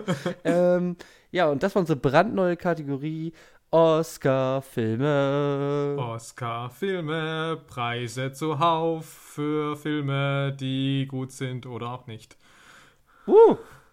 oh, yeah. Oh, I like it. Ja, ich mach's jetzt noch ganz kurz. Zwei Dinge habe ich noch, die ich an diesem Film super insane fand. Ja, jetzt bin ich gespannt. Nummer eins, Bro-Culture. Ah, jeder An dieser sie. Uni kommt er da an, er beleidigt alle, also alle hassen ihn und er hasst auch alle anderen. Und die sind sich echt nicht grün. Da geht er aber in eine Bar und die sind sich immer noch nicht grün, er und die Bros. Aber dann kommt halt eine attraktive Lady rein und interessiert sich wohl für John Nash und sofort sind alle Bros auf seiner Seite, weil, ganz ehrlich, wir sind halt auch alles nur Männers. und das fand ich halt schon wieder, fand ich halt irgendwie geil, also, weil es halt ja. so eine geile Darstellung von irgendwie, von irgendwie Männlichkeit ist, die es, glaube ich, häufiger in Filmen gibt. Äh, und die vielleicht auch kulturell belegt sind, keine Ahnung, für eine gewisse Zeit. Aber ich finde das erstmal so ein männliches Verhalten, was ich ja total insane fand. Und dann natürlich halt irgendwie Adam Smith zu revolutionieren, indem man über eine heiße Lady spricht und wie Dudes halt irgendwie Ladies aufreißen und so, das war halt auch schon wieder so, wow, was erzählst du mir denn hier? Hallo. Ja, das ist zumindest halt ähm, einleuchtend. Das ist halt wieder, wo ich sage, okay, Mathematik für Dummies, ja, okay. Das, also dieses Beispiel ja, so, kann halt jeder verstehen. also, okay, ja gut. Ja. Wenn es anders nicht geht, dann halt darüber. Ja, aber klar. So. Ja. Genau, weiß ich nicht, ob das dumm oder geil ist. Ja, halt, nee, weiß ich auch wirklich nicht. So, und dann halt Punkt 2, da haben wir uns vorhin auch schon kurz drüber unterhalten, ist halt die Tatsache, dass halt Russell Crowe halt einen Super-Nerd, denke ich mal, spielen soll. Also der hat keine, äh, hat keine Sozialkompetenz, der kommt mit Menschen nicht klar, der ist Eigenbrötler, der liebt die Mathematik, der aber er kommt ja auch bei den Ladies auf jeden Fall äh, auch an. Mhm. Aber so, dann ist erstmal, es geht erstmal in so einem Aussehen natürlich so einem Art von Nerdbild entgegen, was total fein ist. Das macht mich eigentlich zum schlechten Menschen, wenn ich sage, nein, Nerds müssen so aussehen. Also, nee, er ist ein, er ist ein attraktiver Typ. Er sagt, ich war wirklich geschockt, als es anfing, wie jung und gut aussehend Russell Crowe war. Das muss ich jetzt ja auch mal ganz oberflächlich einfach mhm. mal sagen. Um, mhm. Ja. ja. Äh, und er hat halt auch diese Arme, äh, so, ja, also, da wird es halt wirklich, ja. Er, also er ist halt ein, er ist halt immer noch ein krasser Brocken. Also ja. der Mathematiker aus dem Fiddy. Das ist halt true. Aber das okay, ist halt, weil okay. ich meine, dass er gut aussehen ja. kann, ja klar, warum nicht? Ja, also da würde ich jetzt halt auch sagen, ja gut, du bist ja nicht mit einem Nerd-Gesicht geboren, was, also was, was soll das bedeuten? Nee. Ja, aber so, klar, aber ja. wenn der dann halt mal wirklich da in, in seinem weißen T-Shirt dasteht, dann sage ja, ich halt auch so, auspackt. Okay, also sorry, das kommt jetzt nicht nur, weil du da irgendwie die mathematischen Formeln an die, an die Fenster schreibst, diese Arme. Oh, die also, Kreide. Er hat so Gewicht an der Kreide oder so die ganze Zeit, ja. Also, ja, da war ja auch so, okay, das ist halt echt irgendwie, äh, ja, ganz schön fit, der Mann. Äh, dafür, dass mir ja. das nicht erzählt wird. Aber gut. Ja. Und dass er halt auch so eine, so eine, halt auch, also es ist so, ich sehe manchmal so versucht, also Russell Crowe versucht, einen abgekapselten Nerd zu spielen. So. Also praktisch nur so eine, also fast so eine Art von Soziopath. Ich sehe diese An Anlagen, vor allem am Anfang eben davon. Ja, ich dachte auch, dass Aber, tatsächlich mal da auf mehr drauf eingegangen werden würde, ob er nicht irgendwie, also was mit ihm ja. los ist. Weil ich meine, wie gesagt, sie übertreiben es halt einfach hart. Also er ist ja nicht nur einfach nur ein bisschen komisch, sondern er ist ja wirklich einfach komplett irgendwie sozial inkompatibel. Ja. Also ja. am Anfang zumindest. Ja, aber es kommt halt trotzdem immer noch eine ganze Menge, ich nenne es mal selbstbewusster Macho äh, Russell Crowe einfach irgendwie raus. Was so eine weirde Mischung irgendwie ist. Hat so was mit so, mit so Aura oder auch irgendwie zu tun, oder auch in der Art und Weise, wie er dann doch auch teilweise wie dasteht und so. Also, es, also, es ist irgendwie so eine weirde Mischung und ich, ich rede mich auch hier so im Kopf und Kragen, weil, weil ich so ein bisschen so wirkt, als soll ich sagen, so, da, wo ist die Brille und der darf nur 40 Kilo wiegen oder so und schiefe Zähne haben. Äh, nee, das will ich damit gar nicht sagen, aber es war mir ein bisschen weird, weil ich nicht genau wusste, was genau versucht er mir ja eigentlich gerade zu erzählen, was das für ein Typ sein soll. Ähm, und auch hier weiß ich wieder nicht, äh, dumm oder geil. Äh, Me Mega-Mathematiker mit Mega-Guns am Arm, so. Äh, ja, weiß ich nicht. Ja, okay. Hat mich schon glücklich gemacht auf jeden Fall, weil es dann schon irgendwie eine weirde Erfahrung war. Ja, also ich war von Russell am Anfang ganz angetan. Ich meine, klar, subtil ist das nicht, was er macht, aber ich fand das eigentlich nee. aber, aber, desto weiter das dann ging, also desto älter seine Figur halt wird, äh, desto manierierter fand ich das auch irgendwie alles, was er da irgendwie so macht. Ach so, so halt. Und natürlich Punkt 3, äh, Jennifer Connelly mit der Altersmaske. Ja, das ist halt also eine Katastrophe. Mein, Katastrophe. das sieht halt aus der Hölle aus. Das ist halt wirklich, dass dieses Make-up Oscar nominiert war, ist auch wirklich. Also ich meine, er sieht ja okay aus. Also, ja, er sieht total okay aus. Und dann kommt sie halt und ist halt so, was ist das? Die, die, hat ja gar kein Gesicht. Also ja, erstmal erkenne ich Jennifer Connelly nicht und ich verstehe auch gar nicht, also wer ist, also also was was ist das für ein Gesicht? Also ja. das das ich verstehe das gar nicht. Nee, also, das ist aber eine das sieht auch so flach irgendwie in meiner Erinnerung aus, einfach so eine so eine, so eine Platte drauf geklatscht hätten. Also ja, wer auch immer da drunter ist. Ja, ja. es ist ganz merkwürdig. Zum Glück sagte, da ist meine Frau. Ja, ja okay, ist die einzige mit so einer Maske auf. Ja, ja. Oh, naja. Auch geil. Oder dumm. Oder man dumm. weiß ja, man nicht. weiß es nicht. Also, okay, ich bin dafür, dass wir dumm oder geil zu einer äh, feststehenden Kategorie machen. Das also das hier war wirklich halt dumm oder geil, der Film. Also muss man schon sagen. Also ich glaube... ja. Also ich weiß es noch nicht. Also ich glaube, das war ganz schöner Schrott, was ich da gesehen habe, aber irgendwie ging es auch ganz gut ja. runter. Also das ist irgendwie so... Ja. Also ich habe mir das langweiliger vorgestellt, aber ich kann jetzt auch nicht mich hinstellen und sagen, das war gut. Nee. Ich weiß es nicht. Es ist halt irgendwas. Ich, ich auch nicht. Also ich finde es auch echt teilweise ziemlich dumm. Da gibt es aber schon auch wieder Sachen, die ich irgendwie liebe. Ich weiß nicht, Paul Bettany schmeißt, einen, schmeißt den Schreibtisch aus dem Fenster. Äh, das sind so kleine Sachen, die voll unbemerkenswert eigentlich sind, aber irgendwie sage ich, ja, eigentlich, eigentlich ganz geil, also mehr davon. Aus irgendeinem Grund hat es was. Also ich bin ja im Gegensatz zu dir, habe ich ja mehr Ron Howards auch gesehen und Ja. Ich glaube, man kann Ron Howard schon auch manchmal vorwerfen, dass er auch einfach ein bisschen lame ist. Ja. So, so ein bisschen weichgespülter Ridley Scott vielleicht. Hm, Ja, Ähm, und man weiß ja schon, wie sehr wir Ridley Scott lieben. Ähm, Ja, aber ich kann mit seinen Filmen halt, also ich liebe ja zum Beispiel auch Frost Nixon oder so, ja. Also das liebe ich halt sehr. Das ist bestimmt halt auch super dumm. Also so, das würde ich bestimmt sagen. Aber es ist halt viel, äh, vielleicht auch geil. Und ich muss es noch mal gucken, aber ich habe halt auch mal Cinderella Man halt geliebt. Und das ist auf jeden Fall dumm. Also das bin ich mir sehr sicher. Ähm, ja, okay. Hm. Aber irgendwie würde ich halt auch sagen, ja, keine Ahnung, ähm, rational vor anderen Menschen kann ich nicht zu der Qualität von der Beautiful Mind irgendwie stehen.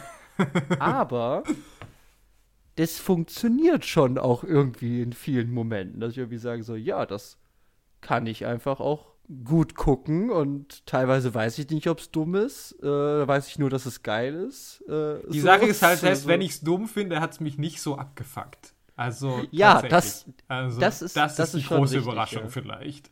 Wir haben echt Schlimmeres erwartet. Das können wir euch auch sagen da Ja. draußen, ja. Aber ja, dann kommt so was wie der Schluss und es ist halt schrecklich, aber dann sehe ich halt diese Maske von Jennifer Connelly und dann bin ich halt abgelenkt. Dann höre ich gar nicht über seine Rede der Liebe nach. Dann, dann kann ich das irgendwie vergessen. Ähm, naja, Okay. gut, damit haben wir jetzt auch wirklich alles zu diesem Film gesagt. Puh. So, da wir jetzt leider zeitlich so weit fortgeschritten sind, es gibt eine verschwundene Episode dann, sagen wir mal, die nie erschienen ist, wo ich schon die, den Top 3 Song gesungen habe, aber wir leider aus Zeitgründen jetzt einfach sagen, nee, wir können leider keine Top 3 machen heute.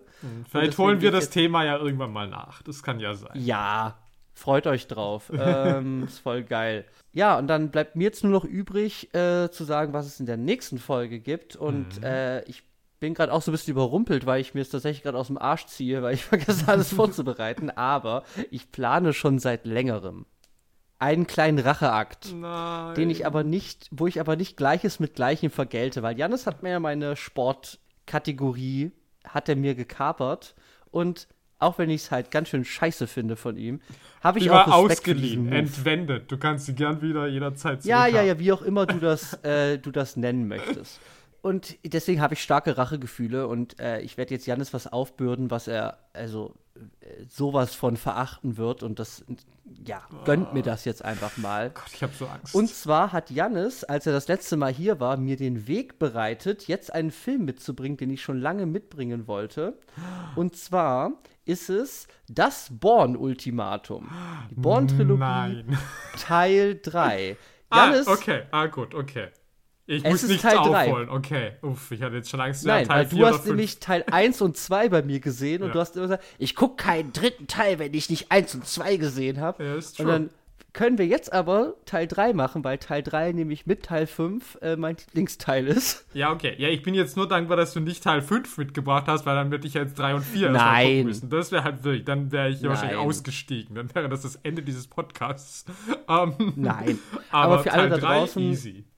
Ich kann, für alle da draußen kann nur sagen, also Jannis hat den zweiten schon echt gehasst.